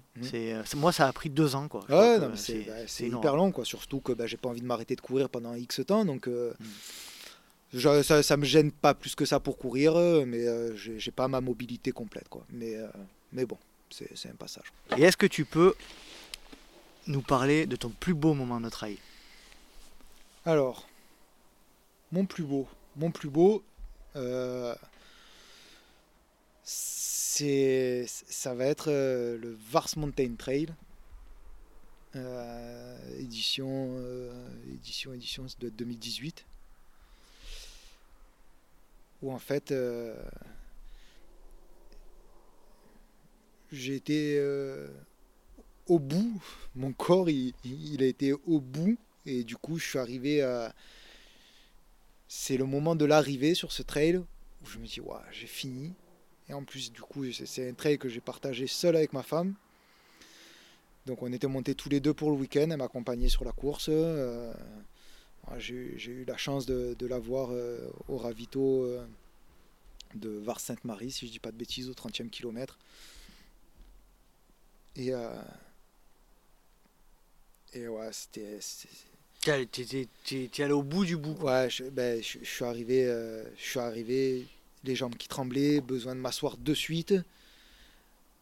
Les larmes, alors ma femme qui n'a pas du tout l'habitude de me voir comme ça, parce que pour le coup, euh, ça- ça- loin de là l'idée de, vouloir faire le macho ou quoi que ce soit, mais je suis quand même assez, serein, euh, assez, tranquille, quand, euh, en plus quand je suis en montagne, euh, quand je suis en extérieur. Je, suis difficilement perturbable, on va dire. Mais, là, de me voir, arriver en bas, je, suis au bout, Il n'y a plus rien, je suis vide. Je demande juste à, lâcher. Sachant que, avant d'arriver, dans la descente, dans la dernière descente, mais genre à, à 500 mètres en plus, d'un coup, euh, je touche mon, mon ventre. Et punaise, plus de dossard. Je me dis, ah non, vu comme j'ai galéré sur cette course, si je finis sans dossard, je serais même pas, Même pas classé je serais même pas classé, ça va pas le faire. Il a fallu que je remonte. Il a fallu que je m'arrête, que je remonte. Je vois un papier blanc, peut-être 200 mètres plus haut. Je me dis, avec un peu de chance, c'est Ah, mon dossard. Encore Ouais. que tu t'en as aperçu de suite. Ah ouais. Et ça va, c'était mon dossard. Donc il a fallu que je remonte pour redescendre après. Mais ouais, je suis arrivé en bas, j'étais à plat. À plat. Donc euh, c'est ouais, le plus beau moment parce que le plus d'émotions vraiment. euh, Mais qu'est-ce que tu ressens à ce moment-là Que- moi, Ah, je- moi, ce que j'ai- j'aimerais bien comprendre, c'est c'est. indescriptible. Je, je, je ressens de, de- Je sais pas. Je peux pas te décrire le, le, le- le moment, quoi. J'ai- vide, quoi. Besoin, de, besoin juste d'être. d'être, euh, voilà, de m'asseoir, de partager ça. Alors, Peut-être que si j'avais été seul, j'aurais pas réagi comme ça, je sais pas. Là, vraiment. fatigué, j'aurais été fatigué dans tous les cas, mais. Mais vraiment, le. plus heureux de voir ma femme qu'à ce moment-là, je sais même pas si c'est- oui, c'est arrivé pour les naissances et trucs comme ça, mais à ce moment-là, là, je, je pouvais espérer rien de mieux qu'à l'arrivée, la voir là, m'attendre, euh, d'être allé au bout. Quoi. Quand, tu sais qu'après, quand tu vas à l'épuisement, euh, tu- y a un moment, le corps humain, si, si tu le pousses à bout, il... Parce que tu as, eu, euh, t'as eu tout dans cette course. Tu Mm. as, eu euh, le mauvais temps. Ouais, mais du coup, si tu me poses la question derrière de, de mon pire souvenir, ça va être la même course. Eh en ben, fait. eh ben, on, peut, on peut enchaîner. Voilà. Donc, en fait, ce qui se passe, c'est que je pense que cette course. résumer- D'ailleurs, je te coupe, mais c'est souvent le cas. Les pires, meilleurs, les pires et meilleurs souvenirs sont souvent dans la même course. pour résumer, vite fait cette saison-là, donc 2019, en fait, c'est la première saison où, euh, où on se dit, euh, ben, enfin, où je me dis, je vais faire plus que, que, que du 30 bornes. Quoi. Donc, euh, j'ai pour objectif, en fin, de, en fin d'été, avec toi, Nico, de faire euh, le trail de Sercheux. donc, euh, un beau 50 km, 4000 mètres dénivelé. voilà. Donc, euh, quand tu t'attaques à ça, tu te dis, bon, avant, avant, avant de s'envoyer là-dedans, euh, pour avoir fait le 26, le 26 ou 28, je sais plus combien il fait le, le- le moyen là-bas euh, l'année d'avant, qui est extrêmement dur, tu te dis, euh, bon, le 50, il sera pas plus facile, donc il faut, faut, faut y aller avec un bagage. Quoi. Donc, Je sais pas s'il y a plus dur en, que en, en en 50, proportion 54 000. 54 000, je Il sais ne doit pas. pas y en avoir beaucoup. Ouais, je pense pas qu'il y en ait beaucoup. Et il faut. Parce qu'il y a l'altitude en plus. hein, Il y a l'altitude, il y a la montagne. il y a- tu, f- tu fais la dernière ascension euh, à, 3009 à 2009, Ouais. 2980, Ah ouais Ah oui, et tu redescends Et, sur tu- et Briançon. derrière, tu te tapes 1200 mètres 1200. de dénivelé d'entrée. Négatif. Donc, tu as les cannes qui arrivent en bas qui sont Mm. KO. Mm. Du coup, pour préparer ça, forcément, euh, premier marathon, le trail du Luberon. Donc, c'est pas loin de chez moi. Une montagne euh, sympathique que je fréquente de plus en plus. Et je me dis, bah allez, banco. Donc, je branche un peu Nico pour qu'il m'accompagne parce que franchement, j'y vais euh, en mode. euh, je sais pas où je mets les pieds. euh, je pense que j'arriverai à finir, mais j'aimerais bien avoir, avoir un lièvre pour pas. Pour pas... Bon, la, gueule, la gueule du lièvre. hein. Ouais, non, mais la gueule du lièvre, tu m'as compris. Toi, tu avais déjà fait de la distance comme ça, donc. pas m'envoyer n'importe comment, quoi. Puis, à ma grande surprise, donc le, le Lube, il faisait quoi? Il faisait 2000, euh, 2005 dénivelé pour, euh, pour 44, si je dis pas de bêtises. Mm. À ma grande surprise, premier trail comme ça, on finit euh, dans, les soi- dans les 60 premiers. Eh ben, c'est toi qui finis euh, en étant mon lièvre. Et je, et- et je finis en mode. euh, En mode, en mode je, je courais à, à- à 16 à l'heure euh, sur, Mm. sur les 5-10 derniers kilomètres. J'étais euh, ouais, en bombe quoi, ce, ce Mm. jour-là, hein, pour le coup. euh. Euh, je me dis, putain, waouh. Donc, du coup, ça s'est fin mai. Je me dis, bah, ouais, fin juillet, je me fais le, trail, le Vars Mountain Trail. Et là, j'y vais confiant parce que le Vars Mountain Trail, c'est 42, mais avec un peu plus de 3000 de dénivelé. Donc, tu l'as ouais, déjà fait. Tu l'as déjà fait. je me dis, ça va, allez, il y a, Tranquille, 500, il y a souple. 500 D plus en rab par rapport au Lube, mais bon, 2 km en moins, ouais, ça va être un peu plus raide, mais ça va, tranquille. Donc, euh, je commence en plus à me, à me calquer, euh, à- erreur de, de- prise de confiance du gars, tu sais. je, me, je me calque en me disant, bon, le Lube, on a mis, je crois, euh, 6h00, ou un truc comme ça, je crois, ou, ouais, dans les 6h001, un truc. Je me dis, bon, allez. Je mise 7 heures. Voilà, je me donne une heure de rab pour Ah bouffer les 500 des plus en rab, sachant qu'il y a 2 kills en moins. Bon, Forcément. c'est cohérent, quoi. Jusque-là, le raisonnement. Ouais, déjà, erreur de débutant. Voilà. Ne regarde pas distance dénivelée, oui, ça peut parler, mais, mais ça, c'est faut pas, faut pas, en fait, se ba- non. faut pas se baser là-dessus. En fait. Grosse erreur. je commence à regarder juste les résultats. Une fois que je me suis calqué mon temps, je, je regarde les résultats l'année dernière. Et puis là, je commence à voir que bah, dans le top 10, euh, il y a du 7h. quoi. Voire du 7h30. Là, tu dis, il y a un problème. Je me dis, waouh. Je dis, ouais, Peut-être que j'ai Je été suis bon, je suis bon, mais un top 10, ça va, Ouais. ça va m'étonner quand même. Bon. Et puis je commence à échanger là-dessus avec ma femme le, le- le sa- le samedi soir, euh, pendant le repas et tout. Bon, le problème, c'est qu'on commence à regarder la météo et ils annoncent un temps pourri. Mais un temps pourri. Donc un temps pourri en plus dans, le- dans les Alpes, en montagne, euh, tu n'es pas, pas à 500 de dénivelé, quoi, là-bas. Enfin, à 500 d'altitude. Donc les arbres. euh, les- euh, le départ euh, à Vars, je ne dis pas de bêtises, tu dois être à 1006 ou à 1007, un truc comme ça. Et là, le lendemain matin, donc départ normalement 7h, on arrive à 7h, donc tu te lèves à 5h30, tu déjeunes tranquillou, ça va, on était sur place.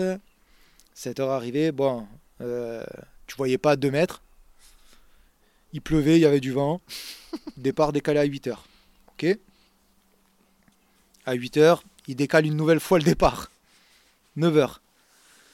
Et à 9h, finalement, euh, il y a une petite éclaircie, mais je pense que ce qu'ils appellent éclaircie, c'est ce que nous, on appellerait euh, une fenêtre. Tu vois, quand, euh, quand tu as un trou dans les nuages, Une fenêtre de tir. une fenêtre de tir. Voilà. En fait, tu avais la fenêtre sur le, sur, la, sur le sas de départ. Ils ont dit, allez, banco, 9h, on donne le départ. Et jusqu'à 9h, je dis, Emily, ouais, quand même, bon, je sais pas, peut-être ils, peut ils ont pas été bons l'année dernière euh, dans le top 10, mais 7h, quand même, ça me paraît. euh, Tu sais, je, fais le mec confiant, je fais mes calculs dans ma tête. Je me dis, 7h, ça, ça- ça va.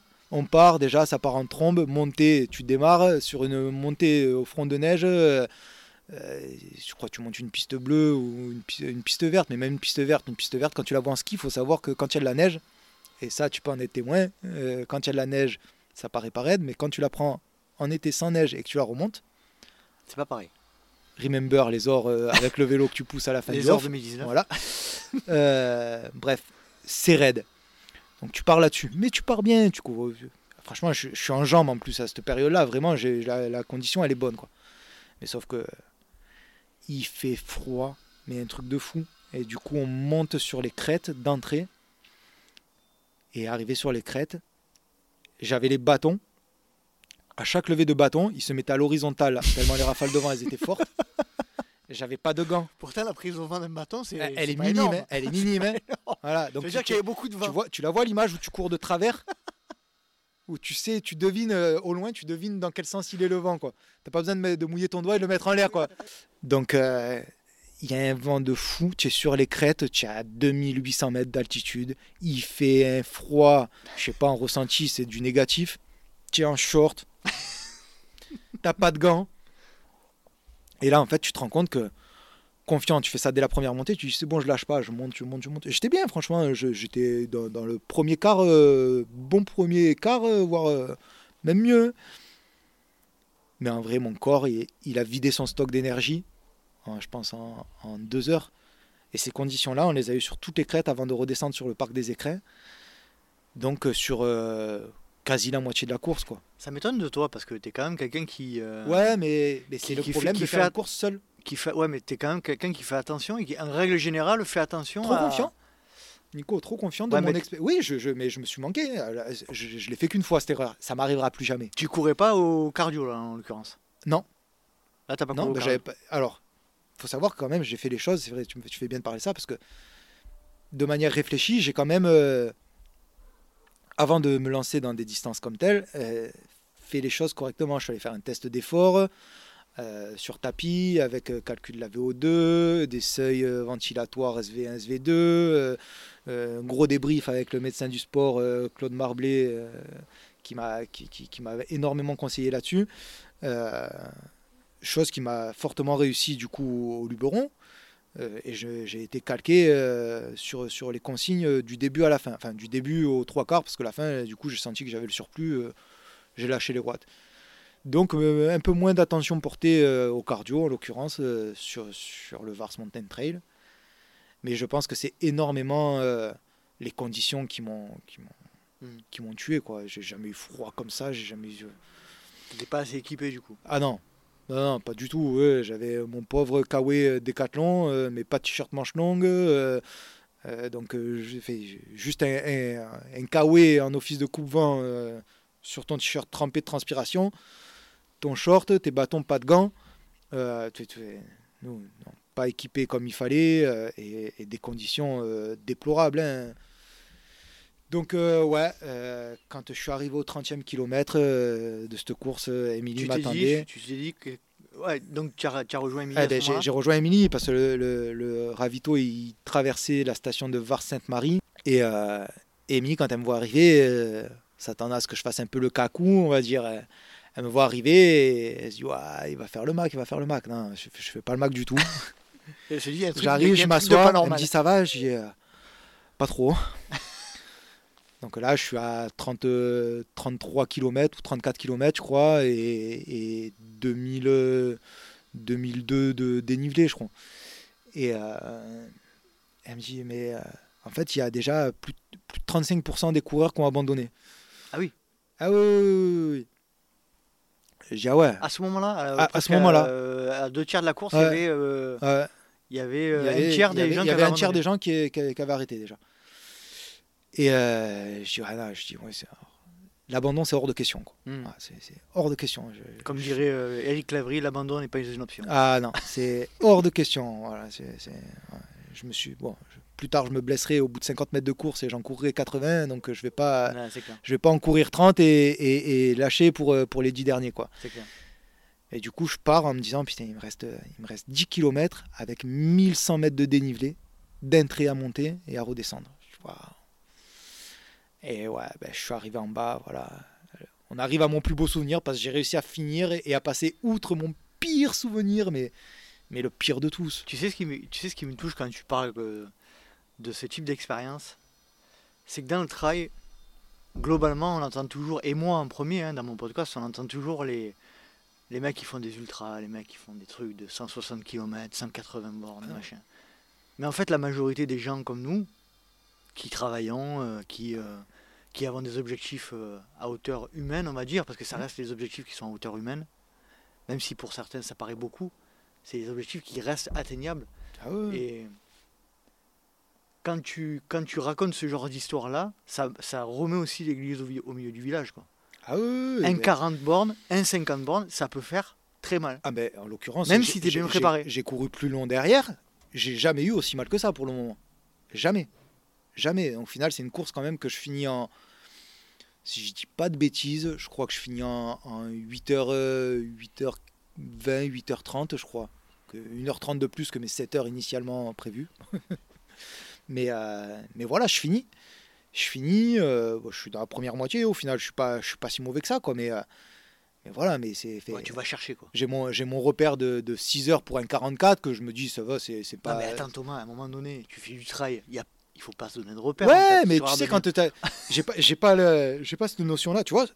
Cette, cette, cette remarque de pas comparer la distance. le- Je trouve que au plus tu réduis la distance, au, moins c'est, au moins c'est valable, Au ça. c'est valable, bien sûr. Bien sûr. Donc j'avais pas l'expérience de, de, de, de passer 6 heures à courir, moi, Non, mais là, clairement, ce qui te fait mal, c'est les, c'est les conditions. Ah oui, clairement. Après, tu peux avoir, Clairement. sur, sur un 40 bornes, tu peux avoir Tu le peux terrain qui change, etc. Complètement. Et qui, et qui, effectivement, euh, augmente le temps euh, possible pour faire un truc. Mais quand tu as des conditions qui sont. euh, Ben, ah non, non, mais c'est horrible, c'est- les conditions ça qui multiplie qui presque par deux, quoi. tué et les conditions d'entrée. Parce qu'à la limite, je pense que tu finis le trail avec des conditions pourries, c'est c'est pas le même, c'est pas le même résultat parce que là, moi, dès le début, comme je te dis, je pars avec. pff, ça m'a détruit quoi. Alors que à l'inverse, du coup, ben euh, un mois après, euh, je cours Serche avec toi. Où le trail, je pense, Et il, est, il, il- il est, il est Et pourtant, c'est aussi costaud. dur, voire plus dur, parce qu'il est plus long. Ouais, mais t'as pas les mêmes conditions. Mais par contre, je suis à l'aise. quoi. Mhm. Ah, Je suis à l'aise. quoi. J'ai un coup de mou dans la deuxième montée. Mais, euh, Ouais, mais tu mais, gères super mais- bien. mais Ouais. aucun pépin. euh, Moi, moi, contrairement à toi, si on peut parler un petit peu de moi dans, dans l'épisode, mais contrairement à toi, je, gère beaucoup moins bien que toi. Euh, euh, je pars mieux, on va dire, je, je, je, je, je me, je me vois un, ouais, peu, bah un peu plus là beau au départ. Moi, je suis mal. tu- tu- tu- toi, tu es en forme. Je te Je vois, te, je forme, te vois te- mais les que je vais- distances augmenter au fur et à je mesure. en mais- fait, je pense que globalement, à ce moment-là, on a peut-être à peu près le même niveau, sauf que moi, je me vois un peu plus beau au départ et voilà. Sauf que je prends cher au 35e, quoi. Et le 35e, t'arrives en bas de la côte qui fait 1200 Ah ouais, et ah qui oui. te mène à Ah 2900 oui, de je souviens d'altitude. du médecin qui vient me voir en me disant euh, ton collègue ça va? Si ça va pas je le laisse pas repartir hein. Et oui non, non, mais c'est bon je m'en occupe ça je me suis bien Et occupé de c'est, toi et ah, absolument, absolument. D'ailleurs, euh, tu, ouais, tu, euh, on s'entraide énormément. On en parlait Ouais, avec mon frère beaucoup. euh, il faut garder ça dans le trail. C'est Mhm. l'entraide qu'il y a entre nous. Mais genre, tu vois, typiquement, quand, quand, bah, du coup, quand tu es en grosse galère dans la dernière montée, mais à aucun moment, enfin, que je, je te vois, tu es, tu es au bord de. Ah, je suis pas bien. T'es, t'es- pas bien du tout, quoi. Pas Tu es- tu es- voilà, t'as besoin de, Je suis un peu de comme toi, euh, euh, ouais, mais tu t'arrêtes dans la course. Mm. Tu, vois, ça, je sais Mm. que à Vars, si je m'arrête, moi, j'ai personne avec moi qui m'accompagne. Mm. euh, pour arriver à me remotiver, c'est compliqué. Donc, je m'arrête pas. Je, je- je- Et là, tu t'arrêtes et je, je vois que tu es, pas bien, pas bien. Mais moi, à aucun moment, que tu me dis pars, pars, fini, tu es bien, tu es bien. Mais moi, je me vois pas. Je sais pas, c'est le genre de course. En plus, c'est no- notre course de l'année qu'on fait ensemble. On fait pas énormément de courses ensemble, hein, euh, contrairement à ce qu'on pourrait peut-être penser. hein, mais euh, mais celle-là, moi, je la fais avec toi. On part le week-end ensemble. on- enfin, je, je On partage, pas- quoi. Je, je- je suis Quand là pour partages- partager. Quoi. Je suis pas là pour faire un chrono. De toute façon, je sais très bien euh, que je ferai pas un podium. Donc, euh, le but, c'est euh, de mode, finir et de partager le truc. t'es en quoi. mode Matt Damon dans Il faut sauver le Solarian. euh, Laisse-moi, non, je et te laisse puis pas. je pense que j'aurais j'aurais été moins content de ma course si j'étais parti devant. Genre j'aurais peut-être j'aurais j'aurais Ah oui. j'aurais ga- j'aurais gagné du temps hein, large sur ce que sur ce Mais qu'on on a fait, mais ça. mais euh, mais bon, j'aurais fait quoi? Je t'aurais attendu en bas, je t'aurais dit c'est bien, t'as fini Non, Mm. Alors, alors, loin de moi l'idée de l'idée de faire ça quoi. C'est- c'est- Est-ce que tu peux euh, donner le futur objectif qu'on a en commun? Parce que je veux pas parler trop de nous, mais Ouais, ouais. Mais bon. Putain, ça me fait chier. J'ai encore regardé les, les- leur, leur, euh, leur Leur site baromètre qu'ils ont mis en place là. Donc, euh, ben, l'objectif, c'est c'est la Maxi Race. Voilà. Euh, sachant que, alors, j'aurais tendance, moi, à pousser Nico à faire, à faire du, du même, encore du plus long même. on en parlera juste après. On en, on en parlera après, d'accord. Mais, euh, mais ouais, moi, je, ça me tient à cœur qu'on ait un gros objectif comme ça. Donc, pour le coup, la maxi, en termes de kilomètres, ce sera le plus long que j'ai fait Et que fait. et que ce sera le plus long pour nous deux. 82, Voilà, 5000. voilà Moi, 82 j'ai fait les 5000, donc Templiers, les Templiers 78 et 2000, euh, Ouais. De- 3002, pardon. 3002. Donc, euh, Moi, en dénivelé, ben, euh, l'UTCAM, c'est la même chose, mais il y a 5 bornes de moins, je crois. Mm. qu'il y avait un peu plus de 75. là, la Maxi Race, c'est un bel objectif. Mais là, Maxi Race, puis moi, c'est une course qui. qui- alors, même si on entend un peu de, de, de, de tout, dans le sens c'est bien, c'est pas bien, moi, c'est le, le principe de, courir autour de, ce lac Mm. de la- du lac d'Annecy qui. Mm. Je connais pas le lieu, j'en ai entendu que, de, Moi, je connais. que, des, que, que des belles choses. Euh, c'est une course que j'ai envie de faire depuis un moment. Je voulais la faire l'année dernière, même à vrai dire. Sauf que quand euh, l'année dernière j'ai regardé, euh, ils annonçaient 89 km et ça se rapprochait des 90 et ça me faisait trop, un trop gros gap entre, entre Sercheux qui était ma plus grosse et, et. Donc j'ai je voulais être plus progressif, caler Nice au milieu, sans aucun regret. Et voilà, là par contre, ben, je croise les doigts qu'on arrive à partager ça ensemble. Maintenant, est-ce que ça se fera fin mai? Ou euh, fin octobre, comme ça a tendance à, à, À se profiler. à se profiler, euh, vu, vu Pour- l'état de crise pourri qu'on est en train de vivre. Pour ceux qui écoutent l'épisode en 2035, parce qu'il y aura certainement des gens qui écouteront l'épisode en 2035, Eh oui, du coup. ben oui. Eh oui, Eh oui. forcément. Et je serai certainement encore en train de diff- diffuser un épisode par semaine. On est euh, en pleine période de Covid et euh, du coup, on, euh, on ne sait pas si on va pouvoir participer à cette maxi race euh, qui nous tient tant à cœur. Alors, Ouais. Que ce soit fin mai, très peu probable. Allez, Fin octobre, probable. Probable. Voilà. Par contre, euh, j'en parlais aujourd'hui euh, avec un collègue au boulot. euh, fin octobre, ça change la course pour moi quand même. Dans le sens. Ah oui. ben, Annecy, c'est quand même les montagnes. Alors, je serais incapable de donner les points, les points culminants de la course. Absolument pas. L'altitude, j'en ai aucune idée. Mm. Mais je sais que t'es pas à 500 mètres non plus. Mm. Euh, il me semble, si je dis pas de bêtises, avoir vu euh, des, des images d'éditions précédentes où il y a des passages dans de la neige. Mm. Au mois de Au mois mai, d'octobre, ça va être. au mois Il d'octobre, va falloir bien s'équiper, quoi. c'est pas les mêmes conditions pour la course. Donc, euh, c'est pas pour autant que, que, que, que je serais pas motivé à 3000%. Mais, euh, mais Ça sera pas la même course, c'est pas la même course. Ça rajoute, euh, comme on disait tout à l'heure avec VAR, ça, ça Eh, rajoute un paramètre, ah, un paramètre supplémentaire. Complètement, complètement. Quelle est ta vision, toi, de ta pratique dans l'avenir? Comment tu vois le trail euh, à, Comment je vois le 40, trail? à 40 Parce que tu approches les 40. Parce que tu dis que tu es plus jeune que moi, Alors, mais en fait, tu as presque Pour ceux 40 qui, aussi. qui écoutent, je fais un geste obscène à mon ami qui se trouve en face de moi. Avec le majeur droit. Voilà. Euh, comment je vois ma pratique? Euh, Je vois ma pratique, euh, ben, je me dis que pff, je vois pas qu'est-ce qui pourrait m'arrêter en fait. Moi, j'aime prendre du plaisir à, sortir, euh, que ce soit chez moi, euh, dans les collines avoisinantes. euh, je prends énormément de plaisir à, à mettre un dossard comme à ne pas en mettre, mais surtout à partir sur du long et voir sur de l'étape. On a pu partager ça ensemble. Je pense que c'est une des plus belles sorties au final que j'ai faites. Un des- moi, pour moi, c'est un de mes plus beaux moments de trail. J'en ai Ouais, très peu parlé. c'est- euh, ouais, il y a c'était quoi, il y sortie, a une sortie à étapes ans dans, le, dans, le, Dans le dans Luberon, les canyons du, dans, dans Verdon, les canyons, dans, le- ouais, dans les Dans gorges le du Verdon. Verdon, dans les gorges du Verdon. avec euh, nuit en gîte pour le coup, euh, à mi-étape, magnifique. Mm. Bon, magnifique, sauf que pour l'anecdote, on a quand même démarré euh, ce parcours sous une pluie, mais on peut même pas qualifier ça de pluie. On peut, je sais pas, c'est, des trombes d'eau. On était sur la route pour monter au départ, on voyait les éclairs. Là, fait. Bon, À le- se poser la le- question si on ah va y aller ou pas, quoi. Est-ce qu'on va y aller ou pas quoi Mm. Puis euh, ouais, rappelle-toi, on est arrivé, ouais, il a fait beau, on a eu une éclaircie, ça a duré une heure. hein. Ouais. ça a duré une heure. Après, euh, mon ami Nico, il a failli nous faire une hypothermie. Ouais. Quand on a Mm. essayé d'allumer un petit feu dans un abri sous un rocher sur un single qui descendait à flanc du, à oublié flanc du canyon, tu te rappelles. Ah, Moi, je me rappelle qu'il a fallu que j'y passe mon un, un ah, pauvre. tu sais. Mais voilà, c'était. C'est des moments exceptionnels. moments, Et ça, voilà. partage. Parce que sincèrement, euh, tu vois, je regardais. euh, je me suis dit, je me suis mis en tête que bon, ben, la maxi euh, pour mai c'était mort. Et ça me, franchement, ça me casse les. Attention à ce que me- tu vas dire. ça me non mais je, je- ce sera non mais c'est ce qui, c'est ce qui m'a traversé l'esprit ça me casse les bonbons de me dire punaise il faut que j'attende jusqu'au mois d'octobre pour potentiellement mettre un dossard et, et aller me faire une sortie mais longue mais quand je dis longue c'est pas c'est pas aller courir 5 heures quoi c'est voilà une belle sortie et du coup j'ai regardé du coup euh, pour, pour avoir fait l'UTCAM l'année dernière je reçois euh, je reçois toutes les toutes les news euh, sur la course et ils ont sorti un parcours cette année. Ils ont sorti deux courses. une qui fait euh, 150 et une qui fait 180 km.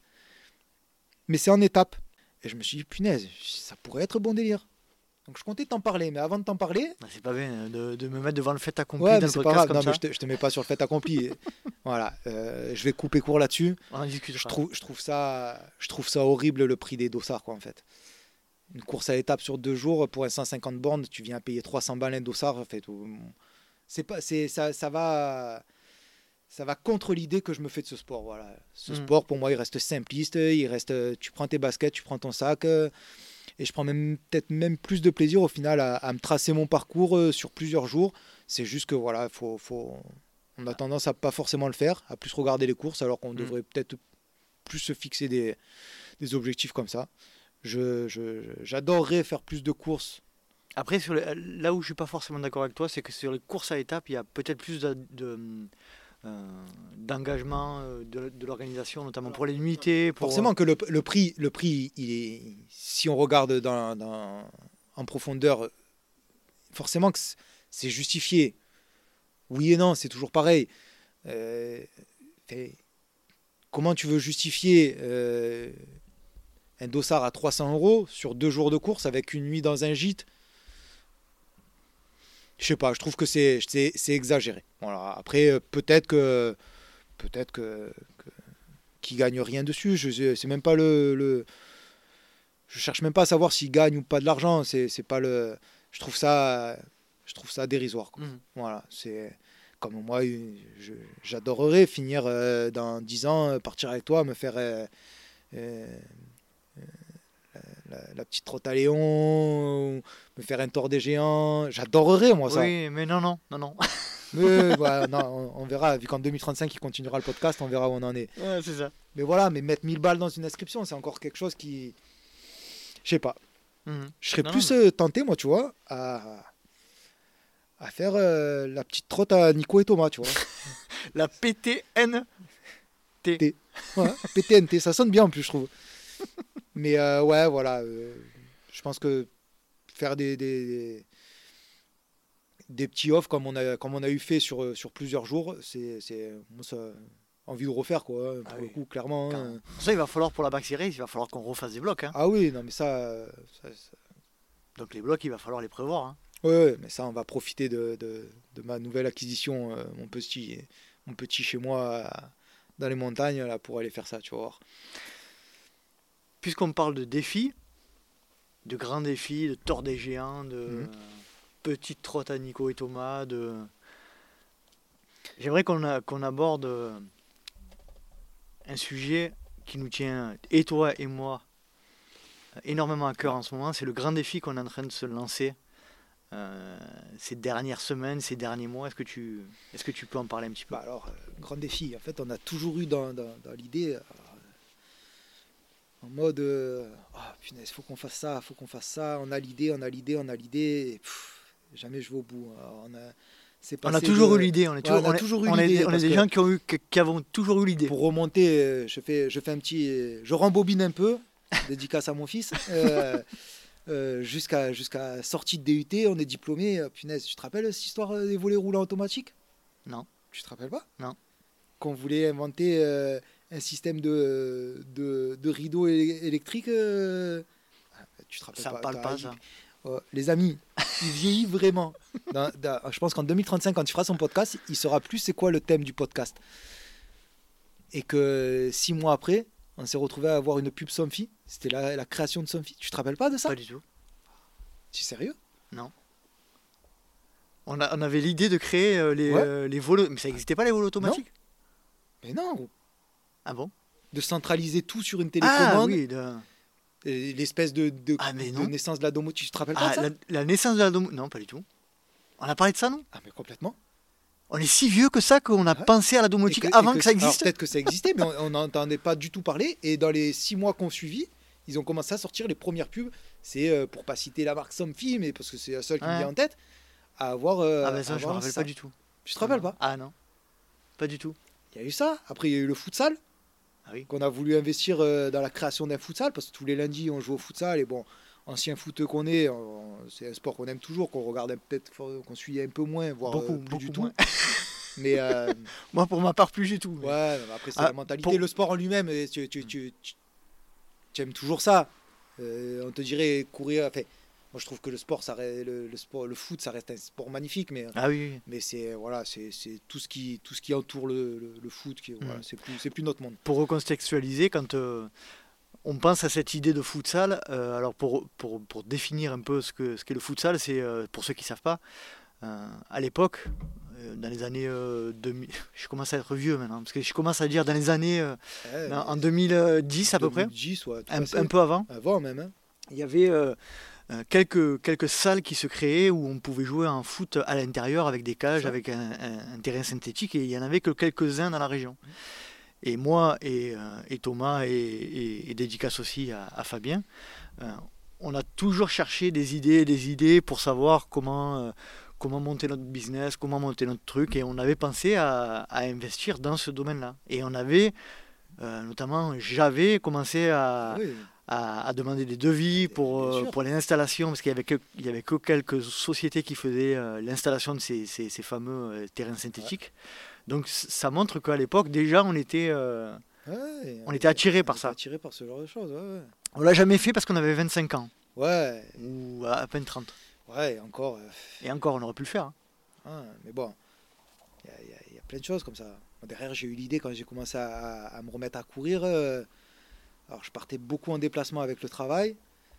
Et du coup, j'avais dans les, j'avais en tête de, créer une espèce de un espèce de Facebook du, du, du, sport, quoi. Me dire, bah, demain, demain, je vais à tel endroit pour courir.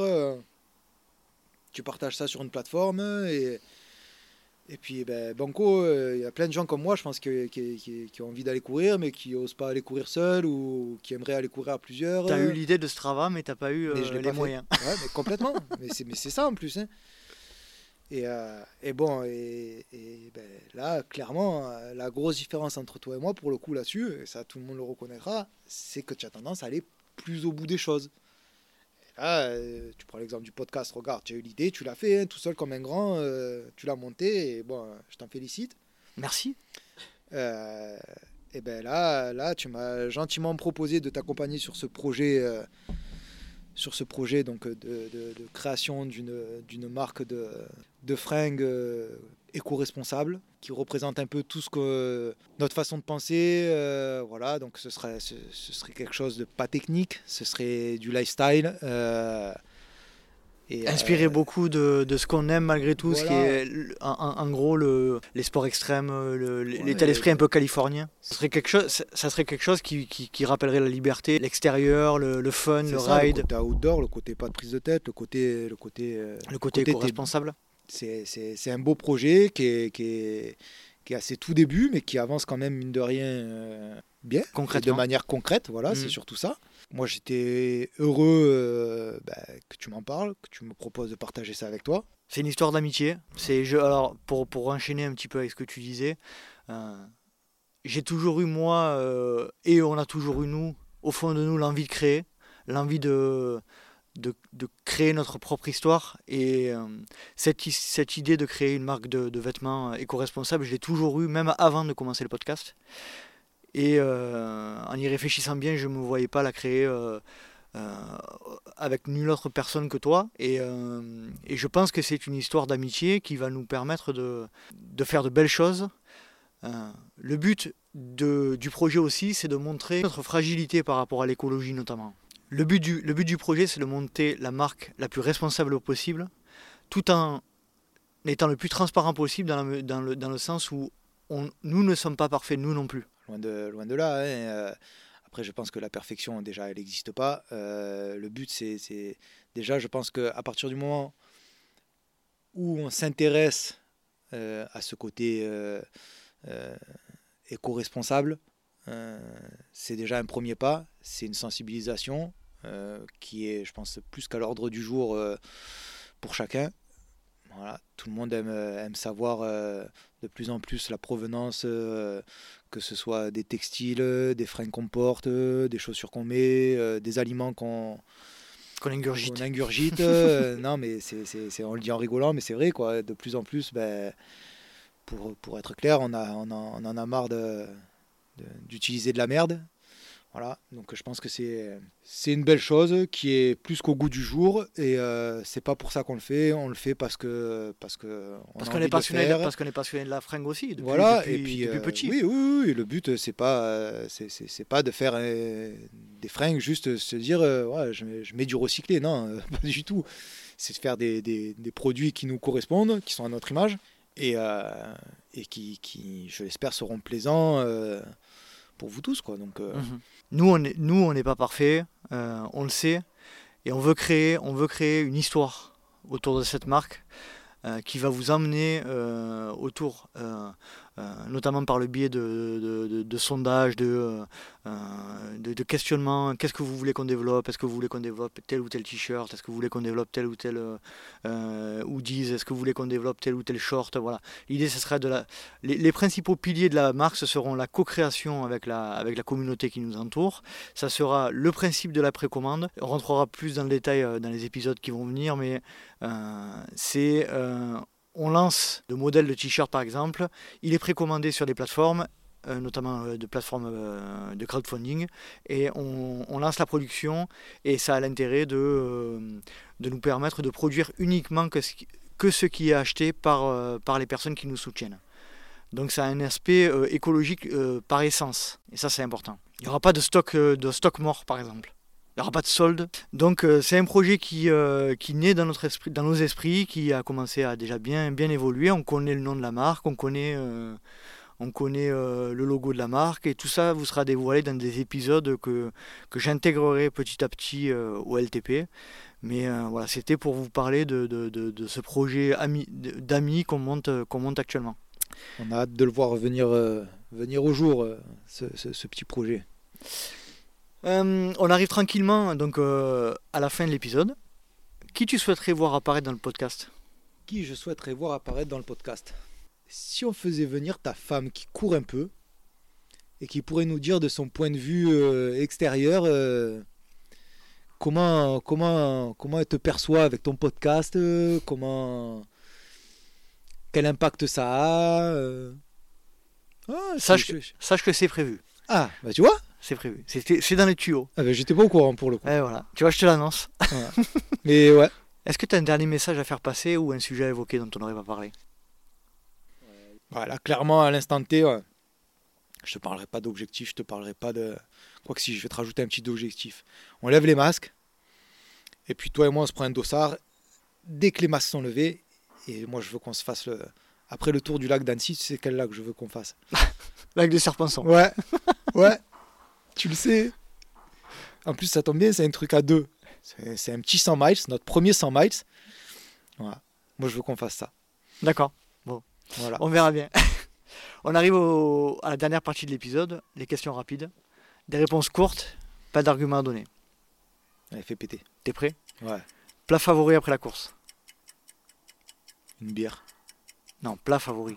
Ouais, mais c'est- Tu manges liquide. Allez, plat favori après la course. Euh... Oh là là, ouais, bonne, bonne spaghetti, euh, spaghetti bolo, allez. Boisson favorite après la course Ah, la bibine. Gel, bar, les deux ou aucun des deux? Alors, gel, pas du tout. Bar peut-être Je te dirais euh, amande, Amande amande, noix, Fruits secs fruits secs, quoi.